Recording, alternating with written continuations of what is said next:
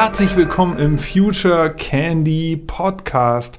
Ich bin Nick Sonemann, Gründer und Geschäftsführer von Future Candy. Und der Podcast handelt ja in jeder Folge von dem Thema Innovation. Wir wollen hier mit euch besprechen, was sind eigentlich die neuen Dinge, die so passieren was ist Zukunft und vor allen Dingen, was ist Innovation? Also wie kann man diese Zukunft umsetzen? Und wir suchen uns immer Themen raus und diskutieren das dann hier oft mit Gesprächspartnern. Und das machen wir auch dieses Mal wieder. Und wir haben uns eine ganz spezielle Folge überlegt mit einem ganz coolen Gast. Es geht diesmal um das Thema Zukunft von Audio. Und das Ironische an der Sache ist, wir sitzen ja hier, so ihr jetzt gerade als Zuhörer, und ich als Moderator ja eigentlich direkt in dem neuesten Medium, in einem der neuesten Medien im Bereich Audio, nämlich im Podcast. Und ähm, wir wollen mit jemandem reden, der äh, der sozusagen sein Leben lang im Radio gearbeitet hat. Und die Frage ist, was passiert eigentlich aus dem schönen, guten, alten Radio-Business? Und ähm, wir wollen auch ein bisschen darüber reden, was sind eigentlich die ganz heißen Trends? Stichwort Clubhouse, Social Audio. All das besprechen wir hier heute. Und wir haben uns jemanden eingeladen. Hi Matthias, schön, dass du da bist. Hey. Äh, Matthias, du bist Geschäftsführer bei äh, Regiocast. Jetzt müssen, weiß nicht jeder, was Regiocast ist. Vielleicht kannst du das nochmal so ein bisschen erklären. Ja, also genauer gesagt bin ich der Digitalchef von Regiocast, also CDO. Ähm, Regiocast ist ein großes deutsches Radiounternehmen, dem sehr viele Sender gehören, die wahrscheinlich viele Hörer von, vom Future Candy Podcast vielleicht vom Namen her kennen, wo sie eher sagen, ach, weiß ich gar nicht, ob ich das höre. Ähm, also da sind viele so große private regionale Sender dabei, ne? also Radio Schleswig-Holstein zum Beispiel RSH oder Radio PSR in Sachsen. Wir haben schon für die bisschen cooleren noch einen Rocksender, Radio Bob, der läuft national. Ähm, ich habe heute aufgrund, ich weiß gar nicht, wenn das ausgestrahlt wird, weiß, ob dann die Friseure schon wieder aufhaben, aber ich bin heute hier mit so einer, mit so einer Merch-Kappe eigentlich am Start, weil so frisurmäßig ist ein bisschen schwierig. Ähm, also da habe ich, da steht jetzt 80s, 80s drauf. Das ist eins der Produkte, die jetzt auch national zu empfangen sind. Das ist so ein etwas cooles 80er-Format. Aber so im Kern ist die Basis von Regiocast eigentlich, also 86 irgendwann mal angefangen mit Radio Schleswig-Holstein, ähm, wirklich landesweite private Sender, die ein Mainstream-Programm machen und meist auch sehr erfolgreich sind. Meist gehören uns auch pro Bundesland sogar mehrere Sender, dass man den Markt auch so ein bisschen vernünftig aussteuern kann. Also ein jüngerer Sender. Wir beide kennen uns ja noch von Delta Radio, also Schleswig-Holstein. Dann RSH so ein bisschen für die Älteren. Und früher gab es noch Radio Nora, das ist jetzt Radio Bob, aber du hast eigentlich so ein bis drei Sender eigentlich pro Markt und ähm, kannst sie aus einer Hand vermarkten. Und das ist eigentlich so aus der traditionellen Welt immer auch ein ganz gutes Geschäftsmodell gewesen. Also, also die, die Radios, über die du sprichst, sind, sind mega bekannt und ich wette, ganz viele von euch da draußen kennen die natürlich.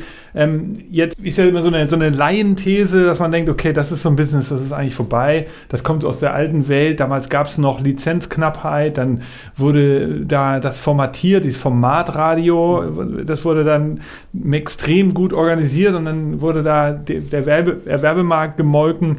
Ähm, aber wenn du sitzt hier, du bist Digitalchef, das sind ja Sachen, die sich, man würde gar nicht erwarten, dass das zusammenpasst, das normale Radio und das Digitalbusiness.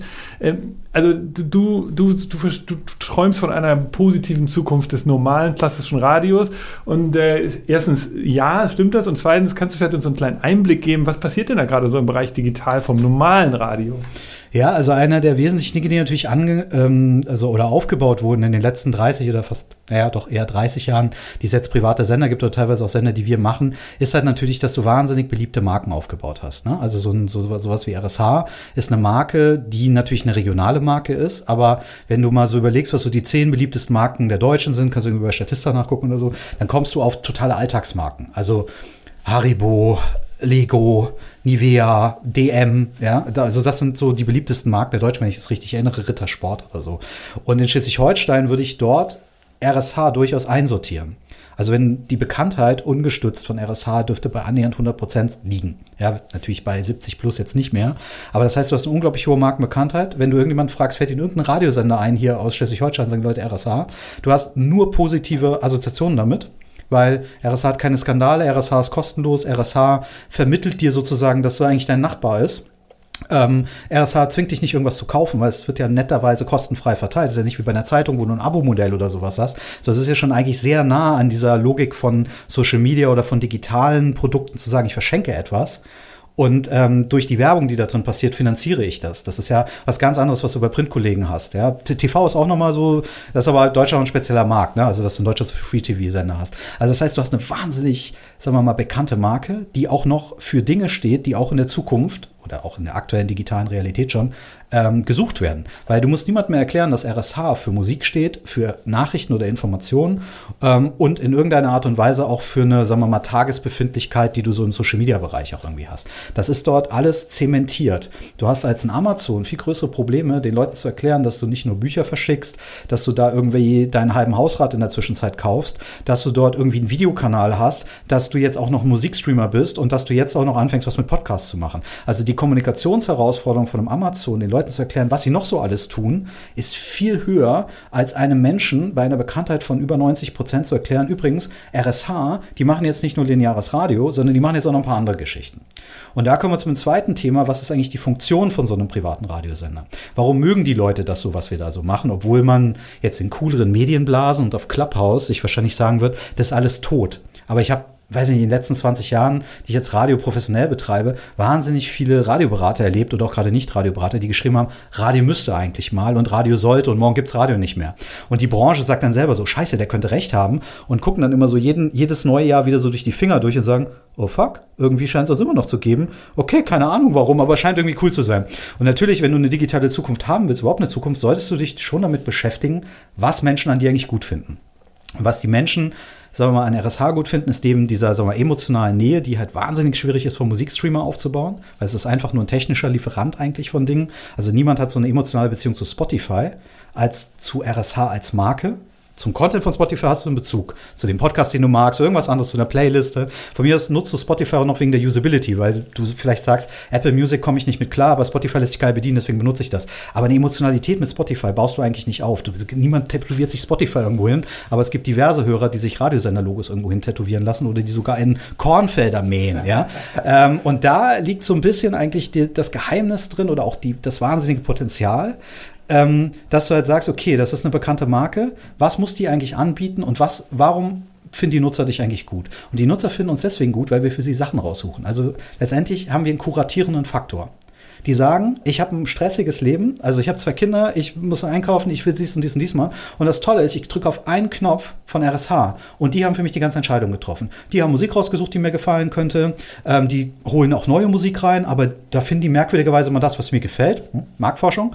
Ähm, so, ähm, die suchen aus den ganzen Meldungen, die du draußen findest, suchen die die für mich relevanten raus. Die ähm, machen keinen Verkehrsservice aus Bayern, sondern die machen Verkehrsservice hier. Kannst auch alles über Google Maps machen. Aber die Menschen finden das auch ganz okay, von jemandem mit so einem leicht schleswig-holsteinischen Slang zu hören, dass er sagt, ah, vom Elbtunnel wie das Übliche ähm, oder dir das immer noch mal als Mensch irgendwie einsortiert, bevor du dir das halt auf einer Karte zusammensuchen musst. Und die fahren trotzdem mit Google Maps Navigation. Das schließt sich nicht miteinander aus. Und das ist eine Geschichte, wenn du das halt weiterdenkst und sagst, okay, wenn RSH das bisher in einem Programm gemacht hast, also aus allem, was da so draußen ist, zu gucken, was kann in einem Programm passieren, dann wäre ja eine der Optionen, dass RSH das vielleicht für eine Plattform machen könnte. Vielleicht kann man aus RSH, der Marke, die ein Programm veranstaltet, eine Plattformmarke machen für Menschen in Schleswig-Holstein. Bei denen kann ich das noch ganz gut erklären, dass das irgendwie Sinn ergibt und dass das für sie auch speziell ausgewählt wurde oder eben auch speziell für sie produziert wird. Und zwar Dinge, die eben in der Spotify-Hipster-Blase nicht produziert werden. Weil das ist ja auch nochmal ein Riesengap zwischen dem, sagen, ich mache fünf Diversity-Podcasts und drei Selbstachtsamkeitsdinger. Und jetzt stell dir mal jemanden vor, Mainstream, ja, auf dem flachen Land, der sagt, ja, mag ganz interessant sein, aber das ist gar nicht so mein Thema. Ja, also wenn es dir gelingt, deine Konsumenten ganz gut zu kennen, kannst du für die heute noch, weil wir wirklich hier über Massenaudio reden, noch Dinge produzieren, wo jetzt jemand, der in einem Spotify-Kontext ist, die wesentlich jünger sind, die Leute auch dort der, als Konsumenten und wesentlich urbaner, vielleicht sagst, ach, weiß ich nicht, das kickt mich irgendwie nicht so. Also es ist ja so eine Selbst- sich bespielende Blase so, ne? Also ein Felix Lobrecht, ja, der, also ne, gemischtes Hack, erfolgreichster Podcast, eben auch von Spotify war vorher schon der erfolgreichste, auch bevor sie den gekauft haben. Ähm, das ist halt eine Zielgruppe, wo du sagst, ja, für Delta Radio ist das echt ein, vielleicht ein Problem. Also für jüngere Leute, die würden schon eher sagen, ja, finde ich da drüben irgendwie geiler. Aber wenn du so ab 35 hochguckst und dort sind derzeit halt die großen äh, die großen Hörerbewegungen noch, da kannst du halt echt noch was reißen. Aber dafür musst du halt eine Sache anders machen oder sogar mehrere Sachen anders machen. Und das ist ja so ein bisschen auch wahrscheinlich ein, ein Teil deiner Fragen. Du musst halt aufhören, Programmanbieter zu sein, also beziehungsweise musst du das weitermachen und du musst anfangen, Technologie Entwickler zu sein. Wir sind in der Zwischenzeit eine sehr starke Digital-Company, obwohl man das nach außen nicht sieht. Also wir entwickeln die Software für Webseiten, CMS-Systeme, die speziell audiozentriert sind, entwickeln wir selbst. Wir entwickeln selbst die App-Systeme, wir entwickeln selbst Sende- und Content-Management-Systeme, also wo du Audio-Contents durch die Gegend kriegst, auf x unterschiedlichen Straßen ausspielst. Wir entwickeln teilweise Streaming-Systeme, ähm, weil du das eben auch nicht nur machst, weil es die anderen auch tun, sondern ähm, das ist halt ein totaler Unterschied, ob du ein digitales Produkt denkst und zwar in jeder Schritte, in jedem Schritt ist ja der Usability von CRM hin, von Thema, wie du holst unterschiedliche Gruppen da rein, was passiert, wenn eine Digitalkampagne schaltest, was sieht er dann davon von Personalisierungsgeschichten. Ähm, Im Vergleich dazu, du machst, stellst halt ein Programm her und brauchst dann halt eine App, die da irgendwie das abspielt. Aber lass uns, lass uns da vielleicht gleich mal tiefer reingehen. Also das ist ja erstmal schon mal interessant, so ein bisschen Background zu bekommen. Ich glaube nicht, dass das jeder so parat hatte. Ähm, und das erste Learning, was wir jetzt hier machen, ist, dass du sagst, Radiosender sind heute eigentlich Tech-Konzerne oder Tech-Unternehmen geworden. Die Branche hat sich komplett verändert. Sie ist halt extrem stark auf dieses äh, Thema Auslieferung der Inhalte ähm, äh, oder da ist sie besser geworden, dass das früher einfach so ein Knopf war, überging an Sendeturm und dann UKW-Netz und so, das hat sich verändert. Deshalb gibt es auch dich als CDO. Ich meine, es ist ja ungewöhnlich, äh, dass man jetzt erwarten würde, okay, warum gibt es eigentlich einen CDO im Radiosender? Aber äh, erzähl uns mal ein bisschen, du hast ja so eine ganze Liste gerade an Sachen gemacht. Erzähl mal ganz kurz so ein, ein konkretes Beispiel, damit man versteht, wie diese Transformation passiert ist. Ja, also man muss sagen, nicht Radiosender fangen an, Digitalunternehmen zu sein. Es gibt ganz wenige die das machen. Also du hast einen, du hast eine ganz große, aber das werden viele, viele deiner Hörer auch aus ihren Branchen kennen. Du, du, du wirst in der Branche, egal um welche Branche es geht, es wird ja jede digitalisiert oder transformiert, hast du ein paar, die vielleicht sogar gar nicht die größten waren, die aber das aktiv annehmen. Das ist meist auch eine Managementfrage. Also hast du dort einen Manager oder auch zwei, die halt sagen, okay, wir wollen das für unser Unternehmen annehmen und sich damit wirklich auseinandersetzen und dann überlegen, was müssen wir machen. Und viele sagen, auch noch geht es ja ganz gut, noch läuft das Geschäftsmodell wieder und machen mehr, ich nenne es mal so die Sparschnecke. Also die fangen dann an sozusagen, aha, weniger Reichweite, das ist im Radiosegment bedeutet, wir müssen irgendwie was abbauen, dann baust du so gießkannenmäßig mal drei Jobs ab, dadurch entsteht aber nicht mehr Erfolg, sondern immer weniger und dann sparst du dich irgendwann so weit runter, bis du nur auf den Grundkosten bist hast immer natürlich ein Ergebnis abgeliefert, ja, nicht mal so ein dolles und so, aber dann ist das Ding halt auch nichts mehr wert. Und dann hast du im Zweifelsfall so eine schöne bekannte Marke, die aber so tot gebaut wurde. Davon ist das jetzt nur so eine, so eine so eine Hypothese oder gibt es da Beispiele? Gibt schon Beispiele so jetzt aktuell, also die, die, die, sich jetzt entwickeln. Das sind meist so die dritt- oder viert gestarteten, also du musst immer so sehen, Privatfunkfrequenzen für Bundesländer wurden meist so vergeben, dass du erstmal eine landesweite Frequenzkette hattest und dann nachdem die gestartet wurde, kam dann irgendwann noch mal eine zweite Kette, die ausgeschrieben wurde und in manchen Bundesländern noch mal eine dritte Kette, wenn wir jetzt wirklich über große Bundesländer reden. Ne? In Hamburg oder in Berlin hast du ja ganz viele Stadtsender noch und so, aber sagen wir mal sowas wie Schleswig-Holstein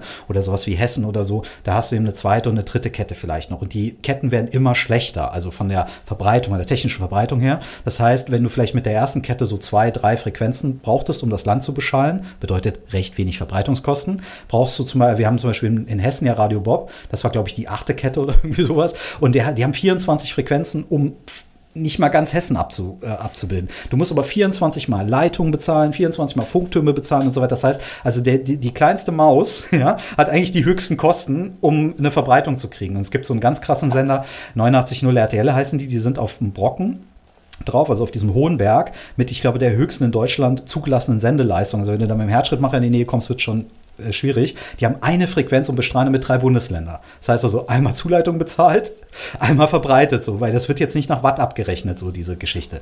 Und das ist aber so, so zum Beispiel eine so eine Geschichte, wenn du jetzt schon so eine Hypothek hast also wenn du, man kennt das vielleicht bei anderen jetzt hier ähm, aus deiner Branche, die halt tierische Logistik-Herausforderungen haben, also die eigentlich ein Produkt haben, was logistisch extrem teuer zu verbreiten ist. Bei Tageszeitungen ist zum Beispiel auch so ein Punkt, ne, dass die halt durch diese morgendliche Abo-Geschichte eigentlich sagen, es gibt ein paar Täler, also ich habe einen Kollegen von mir, das CDO von einer Zeitungsgruppe, der sagt auch, wir würden da liebend gerne den Leuten iPads kaufen, nur damit sie aus ihren Abo-Verträgen rausgehen, weil diese drei Täler, wo die wohnen, da legen wir mit jeder Ausgabe, kann ich dir sagen, wie viel wir drauflegen, um diese Ausgabe noch, und die wollen aber nicht, die sagen, nö, ich will weiter die Ausgabe haben.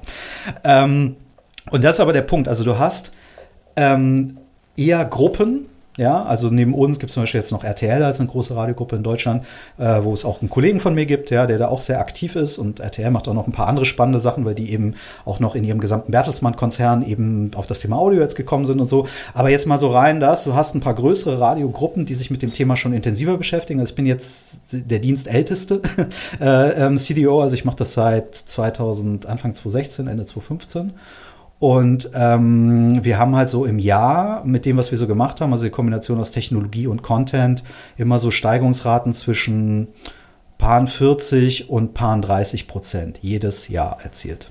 Umsatz oder in, in Nutzer? In Reichweite, digitale Reichweite.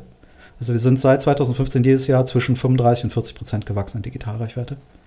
So, und für uns bedeutet halt Digitalreichweite überhaupt für Radiosender eine Geschichte. Und zwar ähm, Unterschied zu Zeitungen, also ich glaube es bei Zeitungen so, ich bin nicht so tief drin in dem Ding, wo die sagen, digital ist eigentlich so ein bisschen die hässliche Schwester eines Abos. Also eigentlich am liebsten würde ich Abos verkaufen, aber das geht halt nicht, man. Jetzt muss ich mich halt damit klarkommen, dass ich jetzt irgendwie da in dieser digitalen Welt irgendwie mit, keine Ahnung, Display-Ads und irgendwelchem anderen Kram halt noch so ansatzweise klarkomme. Ich komme eigentlich von groß und werde eigentlich ein bisschen kleiner ein bisschen schlanker. Es ist bei uns so, dass der TKP, also der Tausender Kontaktpreis auf einem Werbemittel, wenn du so willst, der ist digital höher als analog. Das heißt also, wenn wir alle Hörer in digital hätten, jedenfalls aktuell, ne, sowas hat ja auch immer so eine leichte Schrumpfungstendenz, dann wären bei uns Wasserhähne aus Gold. Also wir haben tierisch was davon, Nutzer komplett in die digitale Welt rüber zu holen, weil der Werbemarkt bereit ist für diesen digitalen Hörer, der das gleiche hört wie der analoge Hörer. Also ein Hörer, der RSH über UKW hört, ist weniger wert als ein Hörer, der RSH über eine Alexa oder im Idealfall über unsere App hört. Der hört das gleiche Programm, der kriegt nichts anderes.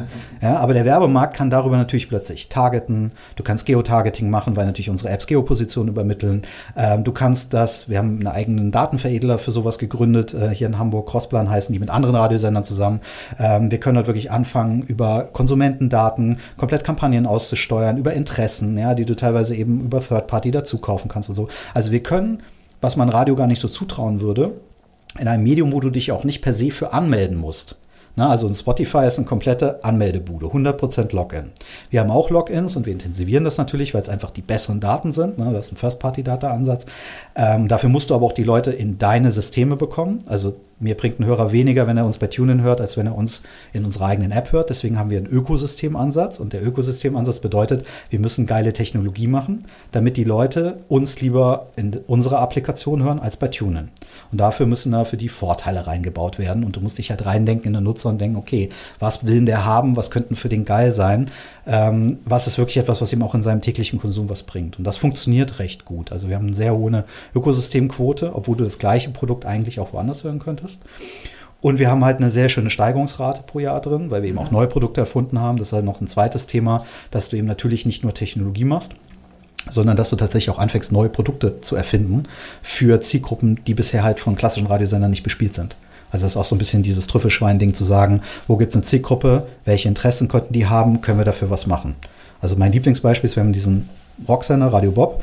Und ähm, der, wir haben einen digital, digitalen Programmdirektor, der sich nur um digitale Audiomarken kümmert, also auch ganz ab von dem klassischen Geschäft. Und der hat Kinder und die waren halt an einem Wochenende, muss ja immer Ausflüge mit Kindern machen, als das noch ging. ähm, kommt er wahrscheinlich auch wieder, war in so einer Stadt und da war ein Mittelalterfestival. Und dann hat er so diese ganzen Freaks da gesehen mit ihrem Honigmet und, und irgend, irgendwelche Leute mit irgendwelchen Leiern. Und hat festgestellt, okay, es sind ziemlich viele Leute. Dann haben wir angefangen, das zu googeln und zu gucken, was gibt's denn da so und festgestellt, gibt es eine riesige Szene von so Mittelalter-Freaks. So, und dann haben wir festgestellt, okay, gibt's für die eigentlich ein Audioangebot? Nö. Dann haben wir eben unsere Kollegen von Bob angerufen und haben gesagt, sag mal, so Mittelalter, könnte ich mit so ansatzweise anfreunden unter eurem Rock Ding, macht es eure Marke kaputt? Nee, ist geil. Dann haben wir gesagt, okay, machen wir Mittelalterradio. Dann haben wir diesen ganzen, diese merkwürdige Musik eingespielt. Also meine Lieblingsband heißt Vogelfrei mit Y und der Titel ist Der Met ist leer. So richtig so, ey, was hören die? Ähm, und haben das gelauncht und das war vom Start weg, es war der bestlaufende Sender, den wir je neu gestartet haben, weil du, du wirst praktisch wie eine du hast eine Wüste und wirfst einmal Wasser da rein. Und die Leute sagen alle, danke Meister, dass es das gibt. Ich danke euch so, weil niemand hat bisher an Mittelalterfans gedacht. Weil das natürlich eigentlich für einen klassischen UKW-Sender eine viel zu kleine Zielgruppe ist, aber digital geht's halt.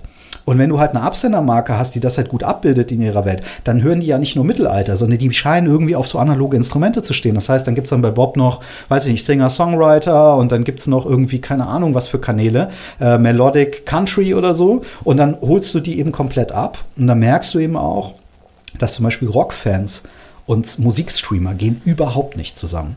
Also einer der Gründe, warum wir digital mit Radio Bob so erfolgreich sind, die haben auch fast 40 Kanäle jetzt. Ist natürlich, wo du sagst, vom Musikstreamer lass dich kaputt, wie 40 Playlisten nur, aber es sind halt wirklich Radiokanäle und nicht nur Playlisten. Und ein Rockfan ist einfach von seiner Emotionalität her, kommt er mit diesem ganzen cleanen Spotify-Zeug nicht klar. Der will so eine bisschen schmuddelige Ecke haben, sage ich jetzt mal so, ne? was nach Rock aussieht, was authentisch ist, wo der das Gefühl hat, okay, das sind auch wirklich auch Fans von dem Ding. Und das merkst du ja auch, dass es so kleinere Spin-offs jetzt auch gibt oder kleinere Projekte, ähm, für so spezielle Musikgruppen, wo wirklich eigene Streamer sogar teilweise ganz erfolgreich laufen. Es gibt für klassische Musik Streamer, ja, die wirklich dann in sehr hoher Auflösung das anbieten und wo du auch sagst, ja, oder auch Jazz zum Beispiel, versuchen wir bei Spotify Jazz zu kuratieren, das ist ziemlich schlecht. Ja, weil eben die Hauptkonsumgruppe ist halt Deutschrap und so ein Zeug. Ähm, also so, so Chill-Out-Jazz kannst du schon machen, aber wenn du da ein bisschen tiefer runter willst, wird es halt schwierig. Jazz ist aber für UKW-Welt, gibt so ein Jazzradio in Berlin, immer so Marktletzter oder so. Das ist zu speziell für diese Massengeschichten, aber du könntest wahrscheinlich auch bei einer sehr kaufkräftigen Zielgruppe auch mit einem Jazz-Streamer, wo du wirklich gute Kuratierer hast, wo du ein schönes Angebot für Leute machst, wahrscheinlich gerade mit einem, auch einem vernünftigen Preispunkt echt ähm, Geld verdienen. So. Und das baut sich halt auch alles auf, auch aus der Radiowelt heraus, by the way. Also zum Beispiel Klassikradio ist ein Anbieter, die eben eigentlich über UKW früher und jetzt vor allen Dingen über DAB Plus national ein Klassikprogramm ausstrahlen. Die haben in der Zwischenzeit eine riesige Klassikwelt gebaut, wo sie große ähm, Dirigenten und andere Leute dazu kriegen, dass sie eben dort eigene Kanäle machen, teilweise auch so ein bisschen hin in Jazz, so Till Brönner mäßig. Und ich glaube, es läuft für die auch ganz gut. Und das wäre auch was, wo du sagen würdest, okay, krass, das kommt aus dem Radio, hätte ich nie gedacht, aber die kennen halt ihre Zielgruppe gut. Und das ist, das glaube ich, der, der Schlüssel. Also nicht zu sagen, wie kann ich als Radio Spotify kopieren, sondern sich genau zu überlegen, warum nutzen die dich und was kann ich für die anbieten. Okay, also das heißt, die, die Radiosender sind nicht das, die, die, also nicht die Entität, die digitalisiert, sondern diese Radiogruppen, also deshalb Regiocast, ihr habt eben diese Synergieeffekte, ihr habt die ganzen, habt die verschiedenen Marken und können natürlich für die ähm, verschiedene, dadurch einfach auch mehr investieren, weil die partizipieren ja wahrscheinlich alle davon. Das heißt, wenn ich heute eine RSH-App mir runterlade, dann ist die äh, genauso aufgebaut wie eine Radio Bob-App. Natürlich visuell anders, aber. Äh Alles White Label und dadurch kriegst du auch Skalierungseffekte hin. Also bei Regiocast jetzt sind nochmal spezieller. Also bevor ich dieses Digitalzeug für Regiocast gemacht habe, habe ich eine Unit aufgebaut, die praktisch wie so ein Avato funktioniert von Bertelsmann. Also ein ein Spezialdienstleister für alles, was du brauchst, um Radiosender zu betreiben. Von Nachrichten über Musikplanung bis hin zu Jingles, Honor-Promotion, so Geschichten. Das heißt also, wir haben auch aus der Regiocast heraus schon immer eine, eine Idee gehabt und auch eine Offenheit zu sagen, wir, das, was wir für uns selbst nutzen, verkaufen wir auch an andere, wenn die das wollen. Wir sind wie ein Concept Store. Wenn du sagst, die App gefällt mir, kannst du sie in diesem Fall nicht kaufen, sondern als Software as a Service mieten. Du kannst sagen, die Website gefällt mir, äh, gebe ich dir. Du kannst sagen, mach mir mal bitte Jingles, machen wir die auch. Du kannst sagen, kannst du mir 40 Radiokanäle planen? Kein Problem. Ja, also du kannst alles ist als eine Dienstleistung aufgebaut, die nach innen und nach außen funktioniert. Was einen ganz großen Unterschied macht, wie wenn du einen Bestandssender hast, wo ein Geschäftsführer sagt, Dienstleistung kann ich auch, weil du musst das Mindset von Mitarbeitern ändern, du musst ganz andere Prozesse aufbauen als Dienstleister dass das so wirklich auch funktioniert, weil sonst hast du immer das Problem, wenn du gerade sowas hast wie RSH jetzt in Kiel und du hast dann früher einen Programmchef oder in diesem Fall eine Programmchefin gehabt, die hat sich in die Nachinteraktion gestellt und gesagt, okay, am Deich brennt alle Leute mal hier mitkommen so. Und dann haben wir halt eingeführt, dass wir dort im Nachrichtenbereich so, ein, so eine große Fußballtafel aufgebaut haben und haben halt da drauf gemacht, wir informieren, ich habe gestern nochmal geguckt, da waren es 3,2 Millionen Hörer pro durchschnittliche Stunde ähm, weil wir in der Zwischenzeit der größte Dienstleister für Nachrichten auch sind äh, in Deutschland, also mit 55 Kunden und großen Verlagshäusern, die für uns, äh, von uns Audioproduktionen für sie machen lassen im Newsbereich. Und dann kannst du halt als Mitarbeiter dann zu dem örtlichen Programmchef sagen, okay, pass mal auf, Dude, du hast 220.000 Hörer, die sind da drin. Ich finde es auch cool, dass es RSH gibt, aber ich bleibe jetzt hier sitzen, weil ich habe nämlich noch 3,1 Millionen Leute oder 3 Millionen andere, die ich jetzt noch versorgen muss und ich renne jetzt nicht raus auf den Deich und mache für dich eine Reportage. Und das hast du aber so in so klassischen Häusern, wo du jetzt sagst, du hast eine große Marke und die fangen dir dann an und sagen, ich kaufe Dienstleistung, kein Problem, sage ich dem Bernd noch und dann macht er das noch mit, weil das Mindset sich nur auf diese eine Marke kapriziert und das Wohl und Wehe dieser Marke wirst du es als Kunde da drin nie schaffen, irgendwie durchzudringen, weil der, weil die, die Unternehmung, wenn du sie nicht als Dienstleister aufgebaut hast, immer einen Fokus auf mehr oder weniger ihrem eigenen Produkt hat und dich nicht gleichwertig sieht. Und die ganzen Services und dahinter sind natürlich auch anders gebaut. Also bis hin zu so Monitoring-Geschichten ist das Zeug eigentlich angekommen oder so. Brauchst du in deinem eigenen Haus nicht. Im Zweifelsfall läuft der Sender auf der Toilette. Aber, aber kannst du das nochmal, ich, ja. ich weiß, im Vorgespräch hast du das mal erwähnt. Also ihr, du hattest dieses Avato-Beispiel gerade erzählt und du, ähm, du hattest so ein sehr konkretes Beispiel. Das fand ich ganz gut und anschaulich, um zu zeigen, wie, wie, wie automatisiert das inzwischen ist mit diesen Nachrichten. Das heißt also, ihr, ihr macht ja für die verschiedenen Sendergruppen mit dieser Einheit, dieser Regicast, wie heißt die? die Radio Services. Radio Services, ja. die macht sozusagen Radionachrichten, aber nicht nur für Regiocast-Sender, sondern das können auch andere, auch Internetradiosender, die sozusagen nur, die können sagen, du, ich, ich habe kein eigenes, keine Nachrichtenredaktion, kann ich nicht ein paar Features bei euch haben. Ich brauche Berlin News, ich brauche Hamburg News und ich brauche genau. weltweite News. Genau. Wie, wie funktioniert das genau? Also wie, wie krass kann man sowas automatisieren? Naja, die Grundüberlegung, die ist schon relativ alt. Also die äh, ging dahin, dass ich mal Programmdirektor und Geschäftsführer von einem nicht so gut laufenden mitteldeutschen Radiosender war, wo du wahnsinnig wenig Geld hattest. Und ähm, wir hatten auch ähm, da das Problem, dass wir tatsächlich auch Lizenzauflagen hatten, weil so eine UKW-Lizenz, die kriegst du ja nicht einfach so, die kannst du ja nicht kaufen, sondern dafür musst du einen Antrag schreiben und dann wird aus vielen Leuten, die gerne so eine UKW-Lizenz hätten, wird halt einer ausgelost, mehr oder weniger, der das beste Programmangebot macht. Beste bedeutet immer für Zulassungsbehörden, du bietest am meisten Vielfalt, du bietest am meisten regionale Wortbeiträge, also Musik finden die nicht sonderlich interessant für, für die Nutzer des Landes. Und ähm, das sind dann Auflagen, die du hast. Also du bekommst dann eine Lizenz und da steht da zum Beispiel drin, du musst 15 Minuten regionale Wortbeiträge pro Tag machen. So, und äh, wenn du das nicht erfüllst, dann hast du ein Problem, dass du auch deine Lizenz verlieren kannst. Also das ist ein ganz wesentlicher Ding, dass du das halt auch erfüllst. Ähm, und das ist natürlich so eine Geschichte, wenn du dann beim Sender bist, wo du wahnsinnig wenig wirtschaftliche Mittel hast, also das Ding erstmal aus der Verlustzone rauskriegen musst ähm, und parallel natürlich auch irgendwas Attraktives für Hörer machst, dann kommst du irgendwann zur Fragestellung, wie löse ich das mit den Nachrichten? Und äh, zur damaligen Zeit, das war so Mitte der 2000er, konntest du nur, also du konntest Nachrichten einkaufen in mittelguter Qualität, weil das auch so Annexe waren, meist so wie ich das jetzt vorhin eben beschrieben habe, von so, die eigentlich was anderes machen, dann hatten die das noch rumliegen, haben gesagt, ja gut, kannst halt haben. Ähm, die meist aber nur über den Preis gekommen sind. Also gesagt haben, gefällt dir nicht so gut, dann mach ich dir billiger. Und dann sagst du, ja, da gefällt es mir aber noch nicht besser, nur weil es billiger ist. Ähm, und es gab eigentlich nicht die Möglichkeit zu sagen, okay, pass mal auf, so ein Nachrichtenblock besteht eigentlich, sagen wir mal, aus fünf Meldungen und von denen sind drei Meldungen Deutschland- und Weltmeldungen weil einfach Merkel ähm, irgendwie, was ich, eine Fußballmeldung, sonst was. Und zwei Meldungen wären jetzt für mein Bundesland hier regionale Meldungen, die für die Leute hier relevant sind. Wäre es nicht möglich, dass ich dir diese zwei Meldungen schicke und du packst die bei dir mit rein. Du liest die praktisch, ich schreibe dir die Meldung, weil ich kenne mich in meinem Verbreitungsgebiet am besten aus und du vertonst mir die mit der gleichen Stimme und schiebst die mir zusammen. Dann sagen die, ja, nee, das geht ja nicht, weil wir machen einen Nachrichtenblock, den kriegen alle. Und da lag so ein bisschen die Idee dahinter, dass ich gesagt habe, hm, okay, aber wie wäre es denn eigentlich, wenn wir Nachrichten nicht an einem Blog einlesen würden und auch nicht live einlesen würden, so wie das eben früher so war, ne? Um voll, bing, geht der Nachrichtensprecher rein, liest von seinem Zettel eine Meldung runter, ähm, fünf Minuten später geht er wieder raus, sitzt 55 Minuten an seinem Arbeitsplatz und wartet darauf, dass die nächste Nachrichtensendung passiert sondern du sagst, okay, wenn wir die Meldung alle einzeln hätten, und zwar auch als einzelne Audiobausteine, also pro Meldung eine, ein kleiner, eine kleine Audiodatei. Und du würdest die Merkel-Meldung einlesen einmal und die ändert sich ja auch von Stunde zu Stunde nicht wirklich. Ne? Also wenn jetzt in Berlin irgendwas beraten wird, dann wird das auch nur die nächsten zwei Stunden beraten. Also kannst du aus Spaß dir mal mehrere Stunden in Folge Radionachrichten anhören. Da ändert sich nicht viel. Da ändert sich mal die Position von so einer Meldung. Und du dann aber sagen wirst, du liest mir auch meine Regionalmeldung und zwar einzeln ein, dann könntest du ja die einmal eingelesene Meldung mit immer anderen Regionalmeldungen kombinieren. Und das war die Grundidee für eine Software, die wir dann entwickelt haben. Also das, die, so der, die Initialzündung kam, als wir da mal so einen Betriebsausflug gemacht hatten mit Mitarbeitern, weil wir gesagt haben, wir müssen unser Land besser kennenlernen und so. Und da waren wir bei Opel damals in Eisenach und ähm, haben uns das angeguckt in die Produktionsstraße. Und da hat uns der Typ so erklärt, ja, also der Corsa, der geht in die Ukraine, der geht dahin. Übrigens, kommt mal her, wenn ihr so einen Grauimporte mal kaufen wollt oder so. Siehst du, hier sind noch Trommelbremsen drauf, ne? Das, äh, die schicken wir in die Ukraine, aber den würde ich ehrlich gesagt an deiner Stelle nicht als EU-Reimport kaufen, weil bei uns wären Scheibenbremsen schon geiler. Und dann habe ich ihn gefragt, wie läuft denn das hier eigentlich? Und dann haben die erzählt, dass teilweise Dienstleister von denen, die zum Beispiel so Sitze fertigen, die kennen den Produktionsplan von Opel und die liefern halt just in time an das Band den Sitz. Also das heißt, der kommt nicht irgendwo zentral hin, sondern die haben Zugang zu dieser Werkshalle dort und stellen praktisch so als Fremdarbeiter, wissen, gleich kommt der, keine Ahnung, Corsa mit der 2258, stellen das daneben. Und dann habe ich gedacht, okay, so eine Straße müsste man bauen. Also du müsstest einen Bauplan haben und sagen, Kunde A kriegt das, Kunde B kriegt das, Kunde C kriegt das. Und du greifst irgendwo in so ein Sortiment rein und schiebst den Käse halt zusammen. Und wenn dann halt irgendeiner so einen Spezialkorsa haben will, dann geht da nochmal einer persönlich drüber und poliert nochmal das Lenkrad.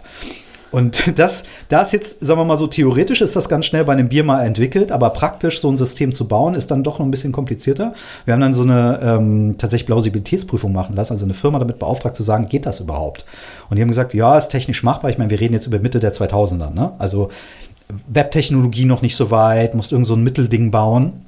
Und dann haben wir gesagt, es geht grundsätzlich. Und dann haben wir eine Firma gefunden, mit der wir das halt realisieren konnten. Und heute ist es eben so, dass wir ähm, ja, tausende von unterschiedlichen Nachrichtensendungen zusammen, automatisiert zusammengebaut aus einzelnen Modulen, kundenindividuell zusammenbauen lassen, also mischen lassen automatisch und die dann auch automatisiert an alle möglichen Kunden verteilen, weil ja jeder auch zu einer anderen Zeit die Dinger braucht. Und du kannst dir wirklich bei uns als Kunde wünschen, zu sagen, ja, pass auf, also meine Nachrichten sollen so sein, vorne erstmal so ein Musikbett, dann Kurzmeldung, da baust du mir aber bitte zwischen jede Meldung nochmal so ein akustisches Element rein. Und dann, weil wir in Bayern sind, sagst du bitte Grüß Gott und dein Namen. So. Und das ist bei uns alles vorproduziert. Das heißt, der Nachrichtenmensch spricht nur noch die Meldung ein. Dieses Ich bin der und der, Grüß Gott, Guten Morgen, Servus, Moin, ist alles als Einzelmodul da. Und es klingt aber nicht wie bei der Deutschen Bahn. Also der Trick ist zu wissen, wie man sowas sprechen muss, wie man automatische Atmer einbaut, wie man Sachen stretcht, wie man das so natürlich hinbaut. Also nicht Sprachsynthese, sondern das wird aus Einzelmodulen zusammengebaut. Aber damit bedeutet natürlich der Aufwand pro Stunde für so eine Nachrichtensendung ist relativ niedrig im Vergleich zu dem, du müsstest das ganze Ding produzieren. Das heißt, wenn du jetzt einen Kunden aus Bayern nimmst, schickt er uns zwei Meldungen inklusive O-Töne zu. Wir vertonen in diesem Spezialsystem auch die Meldung. Das heißt also, du baust dir dies zusammen, gehst dann in eine Kabine und hast wie einen Produktionsplan und das Ding gibt dir praktisch die Meldung und du fängst einfach nur an einzulesen und dann hast du zwei Knöpfe. Entweder du sagst, war gut, dann next und es kommt die nächste Meldung. Das Ding weiß aber, wo muss die Meldung hin, von wem kommt die eigentlich, wo muss die hingeschoben werden und in welcher Sendestunde soll die eigentlich laufen und wo nicht oder produziert er schon für in drei Tagen vor. Oder du machst Redo. Das heißt, du kannst nicht schneiden, damit entstehen keine Fehler, sondern du musst entscheiden, gut oder scheiße. Und, damit, und das haben wir tatsächlich mit den Mitarbeitern damals, weil die kamen aus Live-Nachrichten lesen, dann so gemacht, dass wir aus äh, Presssparen eins zu eins solche Kabinen gebaut haben und haben dann mit denen ausprobiert, wo müssen jetzt hier das Brett hin, wo muss der Monitor hin, dann konnten die sich reinstellen, also so zum Fragestellung, wie, wie kriegt man so Innovation irgendwie ins Unternehmen, ja, äh, sagen, und da muss man überlegen, so ein Nachrichtensprecher, der hat ja lange Zeit auch so seinen Berufsethos daraus gezogen, dass er halt so eine Profisau ist, also dass du ihm mehr oder weniger 30 Sekunden vor der Sendung noch eine Meldung geben kannst und er liest die mit einer, obwohl du die Meldung noch nie gesehen hast, mit einer Professionalität runter. Ja, und jetzt dort es zu schaffen, den Leuten zu sagen, pass mal auf, das geile Neue ist, dass du nicht mehr 30 Sekunden vor der Sendung da reinrennst, sondern dass dein Produktionsplan so getimt ist, dass du das eben noch unterkriegst, aber dass du vor allen Dingen jetzt bei so vielen Leuten zu hören bist, aber umgekehrt auch unter der, unterhalb der Stunde auch mal Zeit hast, was zu recherchieren das war so ein, so ein da merktest du auch, das war so ein Change-Prozess und das hat deswegen sehr gut geklappt. Also wenn man jetzt mal so schert, warum hat das funktioniert? Weil das ja wirklich so ein richtiger Paradigmenwechsel ist. Das ist, stelle ich mir ungefähr so vor, jemand, der bis jetzt Verbrennermotoren entwickelt hat und der soll jetzt Elektromotoren entwickeln und sagt, ja, irgendwie, ich weiß nicht, es klingt nicht so, ne, so. Ähm, und das lag deswegen, weil Christiane, die diesen Bereich managt, ähm, das ist eine sehr erfahrene Nachrichtenfrau äh, gewesen, aber auch eine sehr gute Managerin. Die war von Anfang an in diese Softwareentwicklung äh, involviert. Und am Anfang haben wir immer so gesprochen und die haben gesagt, ja, die IT und das ist blöd und so. Und ich irgendwann zu Christian gesagt, pass mal auf, das Ding ist die Grundlage dafür, was wir zusammen machen werden. Also das heißt, wenn du diese Software verstehst, und das zu deinem Ding machst, dann ist das genau das Teil, was die Grundlage für alles ist, weil ohne diese Software haben wir keinen Wettbewerbsvorteil. Dann sind wir so wie alle anderen, aber die Software gibt uns einen Wettbewerbsvorteil und die Art und Weise, wie wir arbeiten. Und die war damals, ich glaube, Mitte 40 oder sowas und hat dann gesagt, okay, cool. Und dann hat die als jemand, der eigentlich mal zwar BWL studiert hat, mal Banklehre gemacht hat und dann irgendwie ins Journalistische gekommen ist, hat die angefangen, sich mit Softwareentwicklung als Power-User, nicht wirklich als Programmierer zu beschäftigen. War in diesen ganzen Entwickler-Meetings mit dabei. Und die ist halt heute so, wenn du mit Christian heute redest und sagst, du, pass mal auf, neuer Kunde, wer so und so sagt, ja klar, brauche ich dir so, warte mal, ist das Modul haben, muss ich mal IT anrufen, ist tralalala. Und wir haben jetzt dieses System, was so unique ist, ähm, dass äh, auf unseren Geschäftszweck, so viele gibt es ja nicht sozusagen, die ähm, sich mit diesem Thema beschäftigen, gab es jetzt halt eine Anfrage aus der Schweiz von einer sich einer Radiogruppe, die sich eben gebildet hat, gerade erst in der Schweiz. Und wir haben das System gerade nochmal in die Schweiz verkauft, also mit dem Hersteller zusammen. Und deren Bedingung war aber, dass sie zum Beispiel Christiane kriegen. Also, dass sie gesagt haben, wir brauchen die, weil nur eine Software hinzustellen ist, ist das eine. Aber wir brauchen jemanden, der diese Denk- und Arbeitsweise vermitteln kann. Und dann hat die irgendwie einen Unternehmensberatungsjob gekriegt, eben dort mit den Kollegen zusammen das so zu trainieren, zu sagen, wie kriege ich den Paradigmenwechsel in so ein Team. Und da hast du natürlich den Vorteil, wenn du jemanden hast, der halt selber auch immer noch am Mikro steht. Also denen sagen kann, weißt du was, ich weiß, ich habe es früher so gemacht, aber ich mache das jetzt anders. Das hast du ja bei klassischen Unternehmensberatern, von denen die wenigsten ja mal ein Unternehmen gemanagt haben. Ist es ja immer das Problem, dass jemand dann theoretisch einen Vortrag hält und der, der aber auch sehr einfach, so gut das teilweise ist, was da drin ist, auch zerredet werden kann von den Praktikern. Aber wenn du jemanden hast, der sagt, nee, dafür brauchst du nicht so lange. Das kannst du auch so machen. Äh, ja, so. Und diese, diese sozusagen sehr hands-onige Argumentation, aber ein tiefes Wissen über auch die Art und Weise, wie man es bauen kann, Das ist schon sehr unique und das ist mehr oder weniger die Grundlage für dieses Geschäftsmodell. Also, aber das finde ich mega interessant. Also, was wir jetzt hier hören und äh, liebe Hörer und Hörerinnen, ist ja den Einblick in, in, in so eine in, in, in Transformationsprozess einer ganzen Branche. Ich wusste nicht, wie, also es ist ja auch selten, dass man so einen Einblick bekommt. Man merkt das von außen ja nicht. Also es ist ja wahrscheinlich auch Audio, äh, in der die Nachrichtensendung hast du ja selber beschrieben, sind so gut gemacht, dass du es nicht hörst. Du nimmst es nicht wahr, man vermutet, dass da irgendwas ist oder wie das genau funktioniert. Äh, ich finde das äh, unglaublich interessant. Mich würden, ähm, vor allen Dingen ist es ja sozusagen für euch echt diese Heritage. Also das, das hast du jetzt gerade so nebenbei gesagt, dass ihr habt da ja Leute sitzen, die, die haben Volontariat gemacht, das sind äh, Journalisten, die sind vor Jahrzehnten in so eine Branche gekommen, die haben das mit aufgebaut, haben dann erlebt, wie viel da ja auch tausende von Menschen da gearbeitet haben in so einer Branche, dann wurde über Jahrzehnte das wieder abgebaut, wie du es ja auch beschrieben hast. Also die haben so einen ganzen Zyklus durchlebt, haben ja vielleicht auch dann einfach viel jahrelange Erfahrung und jetzt musst du denen ja sagen, ey, ihr müsst es irgendwie anders anders machen. Das ist ja was ganz anderes, als wenn du in so ein Audio-Startup gehen würdest heute und denen sagen würdest, ja, ey, mach doch mal jetzt ein, eine, mach mal eine Podcast-Produktion. Äh, so, die haben nie Radio gemacht. Das ist ja einfacher für die, sich das vorzustellen. Das ist halt interessant. Also, ähm, wie ist das denn für dich nochmal? Du hast jetzt von der Christiane erzählt. Also, wie machst, hast du da noch ein, zwei so Anekdoten so zum Thema Transformation für unsere Hörer und Hörerinnen? Was kann man machen, wenn man eben in so einem Heritage-Business ist? Also, du hast jetzt ein, zwei Mal so Logiken erklärt erklärt, dass man einfach so sehr gut das erklärt, dass die mitnimmt und dann sehen die auch irgendwie, dass das Sinn macht. Aber ist es auch emotional irgendwas? Kann man noch so, gibt es irgendwie Events oder Things Money Can't Buy? Gibt es irgendwie sowas, was man noch so mitnehmen kann aus deiner Erfahrung? Was du da ja, also das, was du beschreibst, ist ja so ungefähr das, was ich äh, ganz gerne mal mit dem Satz äh, formuliere. Transformation ist die hässliche dicke Schwester der grünen Wiese so, ja. Also am schlimmsten ist es eigentlich, wenn du Firmen hast, die sich solche Labs bauen, wo nichts wirklich ernsthaft bei rauskommen soll, sondern wo Leute einfach mal so ein bisschen spielen und da wird in irgendeinem Coworking Space in Berlin irgendwas angemietet. Was übrigens, by the way, für uns in Berlin, also wir haben Berufsfläche in Berlin, auch die Preise ein bisschen kaputt macht, weil die sagen, 30 Euro im Kopf, ja komm, scheißegal, machen wir so. Also Konzernzentrale in, weiß ich nicht, Duisburg ja, und dann wird er mal für zehn Freaks in Berlin irgendwas gemietet. Ja, da müssen wir auch einfach mal so auf neue Wege kommen. Also das Erste, was, was ich vielleicht scheren könnte, ist, dass du dir halt, ähm, vielleicht als erstes mal überlegen musst, wenn du ein neues Feld erobern willst, was brauchst du dafür wirklich? Und das ist das, was uns relativ schnell klar wurde, und diesmal vielleicht mir, wir, wir können, wenn wir neue digitale Radioprodukte zum Beispiel machen wollen, können wir nicht ein Organigramm von RSH nehmen, Steuerung C, Steuerung V, weil dann kommen wir nicht auf die nötigen Kostenbasis und du hast aber im Zweifelsfall viel Ressource und im Zweifelsfall die falsche Ressource. Weil du musst ja dann schon durchdenken und auch versuchen zu verstehen, wenn ich in diesem neuen Feld irgendwie Bestand haben will, wie mache ich denn da drin Erfolg? Also es ist ja was ganz anderes wie Marketing für RSH. Ein Sender, der, wie gesagt, ungestützt über 90% Bekanntheit hat das ist relativ klassisches Marketing und du hast eine irre große eigene Reichweite. Wenn ich jetzt eine ganz neue digitale Marke aufbaue, die keine Sau in Deutschland kennt, dann muss ich das nach digitalen Regeln bauen. Dann brauche ich also Social Content. Nun, wir sind zum Glück ein Content-Anbieter, aber auch da Audio-Content gleich Social Content, nein. Also da musst du auch andere Leute für finden. Du musst dir überlegen, welche Form von Performance-Marketing muss ich aufbauen. Im normalen Radiosender hat keine Sau Ahnung von Performance-Marketing. Also wir bauen hier gerade eine große Unit in Hamburg auf, die sich um das Thema digitales Marketing auch kümmert. Ja, wir haben einen CMO-Kollegen jetzt, ähm, den, der, der, mit dem ich das jetzt zusammen da baue, ähm, der tatsächlich äh, eher von Datenanbietern kommt und vorher auch mal bei Chibo gearbeitet hat, weil ich die Analogie recht interessant fand zu sagen, was muss ein E-Commercer machen? Der muss sozusagen gucken, dass hier jemand eine Pfanne gekauft hat, dass dann ein äh, Konsument auch noch vielleicht einen Salzstreuer und äh, drei Eier kauft. Wird bei Chibo jetzt schwierig mit Eiern. Ähm, und das ist ja genau unser Business, weil wir haben so viel Content anzubieten und wir sagen, wenn du eine Sache gehört hast, müssten wir dir eigentlich noch anbieten, dass du das, das und das hören kannst.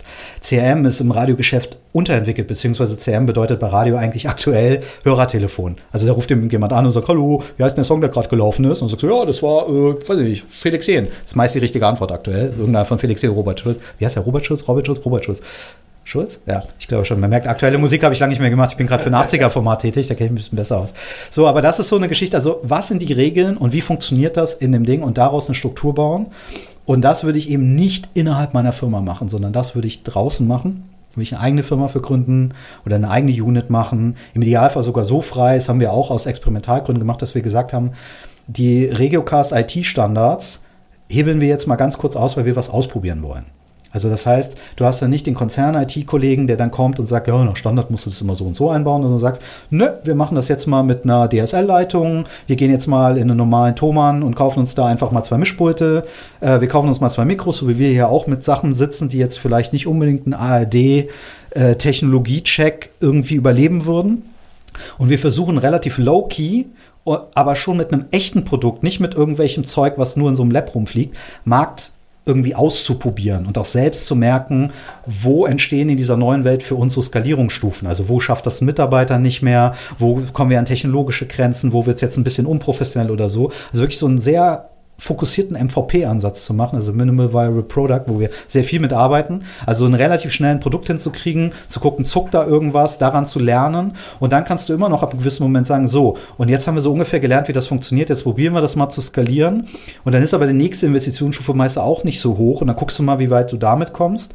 Und wenn du dort zwei, drei gute Cases gebaut hast und vor allen Dingen für deine Struktur was gelernt hast, also plötzlich merkst, aha, ich kann eine Vormittagssendung moderieren oder ich kann es lassen bei dem Produkt, das hat hat keine Auswirkung auf die Reichweite, weil das noch ein so kleines Produkt ist, dass Moderation egal ist.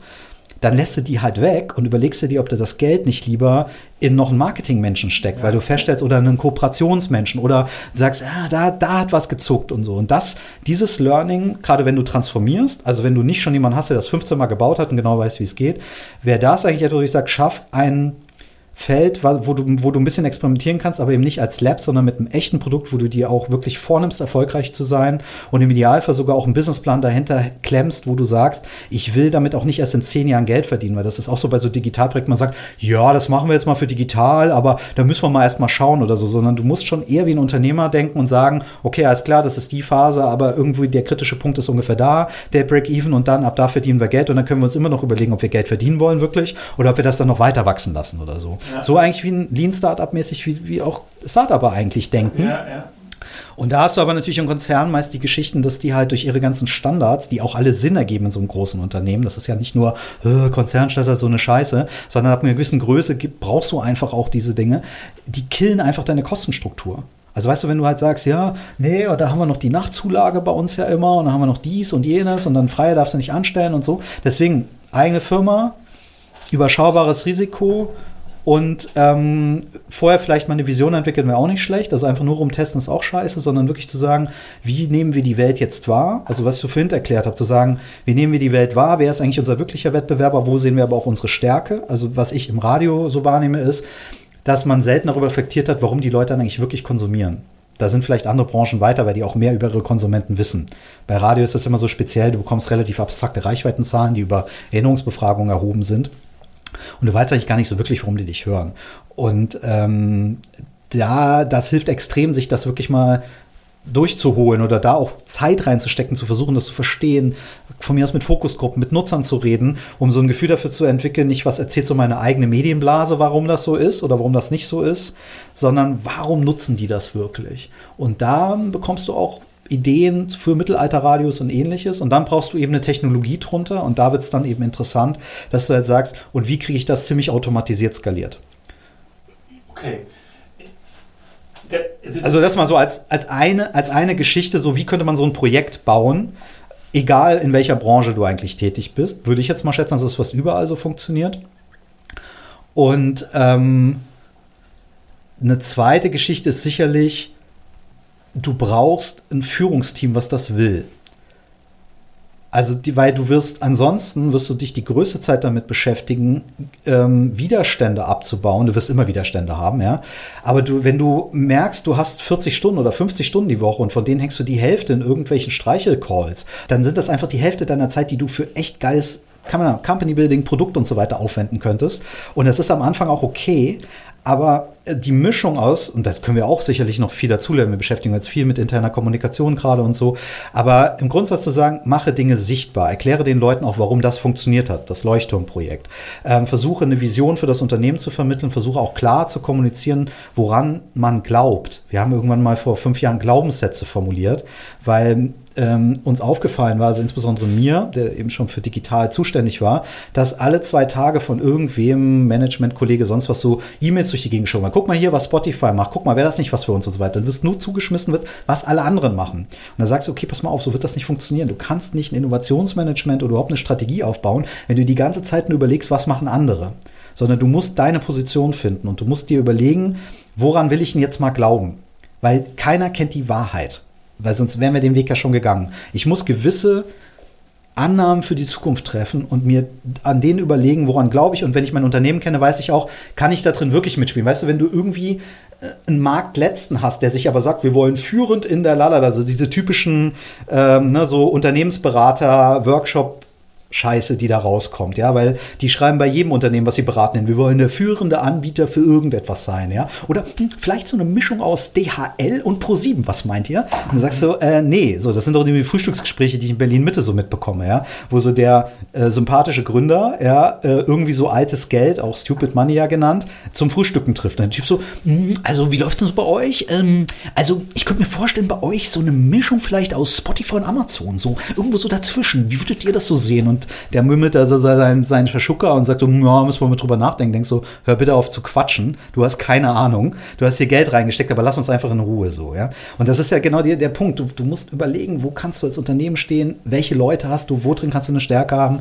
Und wie willst du daraus irgendwie etwas gestalten? So. Ja, also ich, ich kann das nur unterstützen. Wir haben als Future Candy auch genau an der Stelle äh, hat Erfahrung mit, wir arbeiten ja für, für etablierte Unternehmen. In, wir kriegen natürlich oft nicht so eine Geschichte, wo wir wirklich so über diese jahrelange Erfahrung jetzt hier mal eben so eine halbe Stunde erklärt bekommen, sondern wir erleben dann, dass diese Firmen halt mittendrin stecken in diesem Transformationsprozess, meistens noch nicht so richtig erfolgreich waren und, ähm, und die sagen dann, und die leiden genau an dieser Sache, dass sie keine Entscheidung getroffen haben, sondern dass sie immer versuchen, irgendwie den optimalen Plan zu entwickeln und den gibt es ja nicht. Gerade bei so einer neuen Idee, was auch immer es ist, ist nur ein Service für die Mitarbeiter oder natürlich irgendein neues Produkt für Kunden.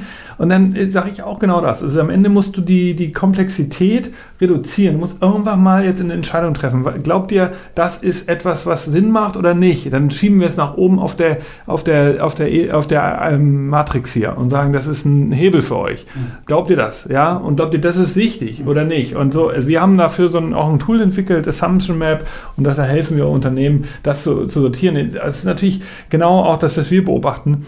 Mich würde mal interessieren, jetzt, wir sind, haben jetzt ja so ein bisschen Status Quo kurz oder relativ ähm, natürlich ausführlich mal darüber geredet, weil ich finde das auch wichtig, dass man mal einen Einblick bekommt in so einen, so einen Transformationsprozess. Das ist ja selten, dass das mal so ausführlich jemand schildern kann. Das ist ja auch cool. Manchmal auch, du bist ja auch einfach deshalb, weil du schon Jahre dabei bist, sehr erfahren. Es gibt ja auch oft so Innovationsmanager, die schneien so rein in so eine Branche mhm. und kommen dann irgendwie dazu und sagen, ja, ich habe mir da mal umgesehen, aber es hat alles nichts gebracht. Ach, die sind verloren.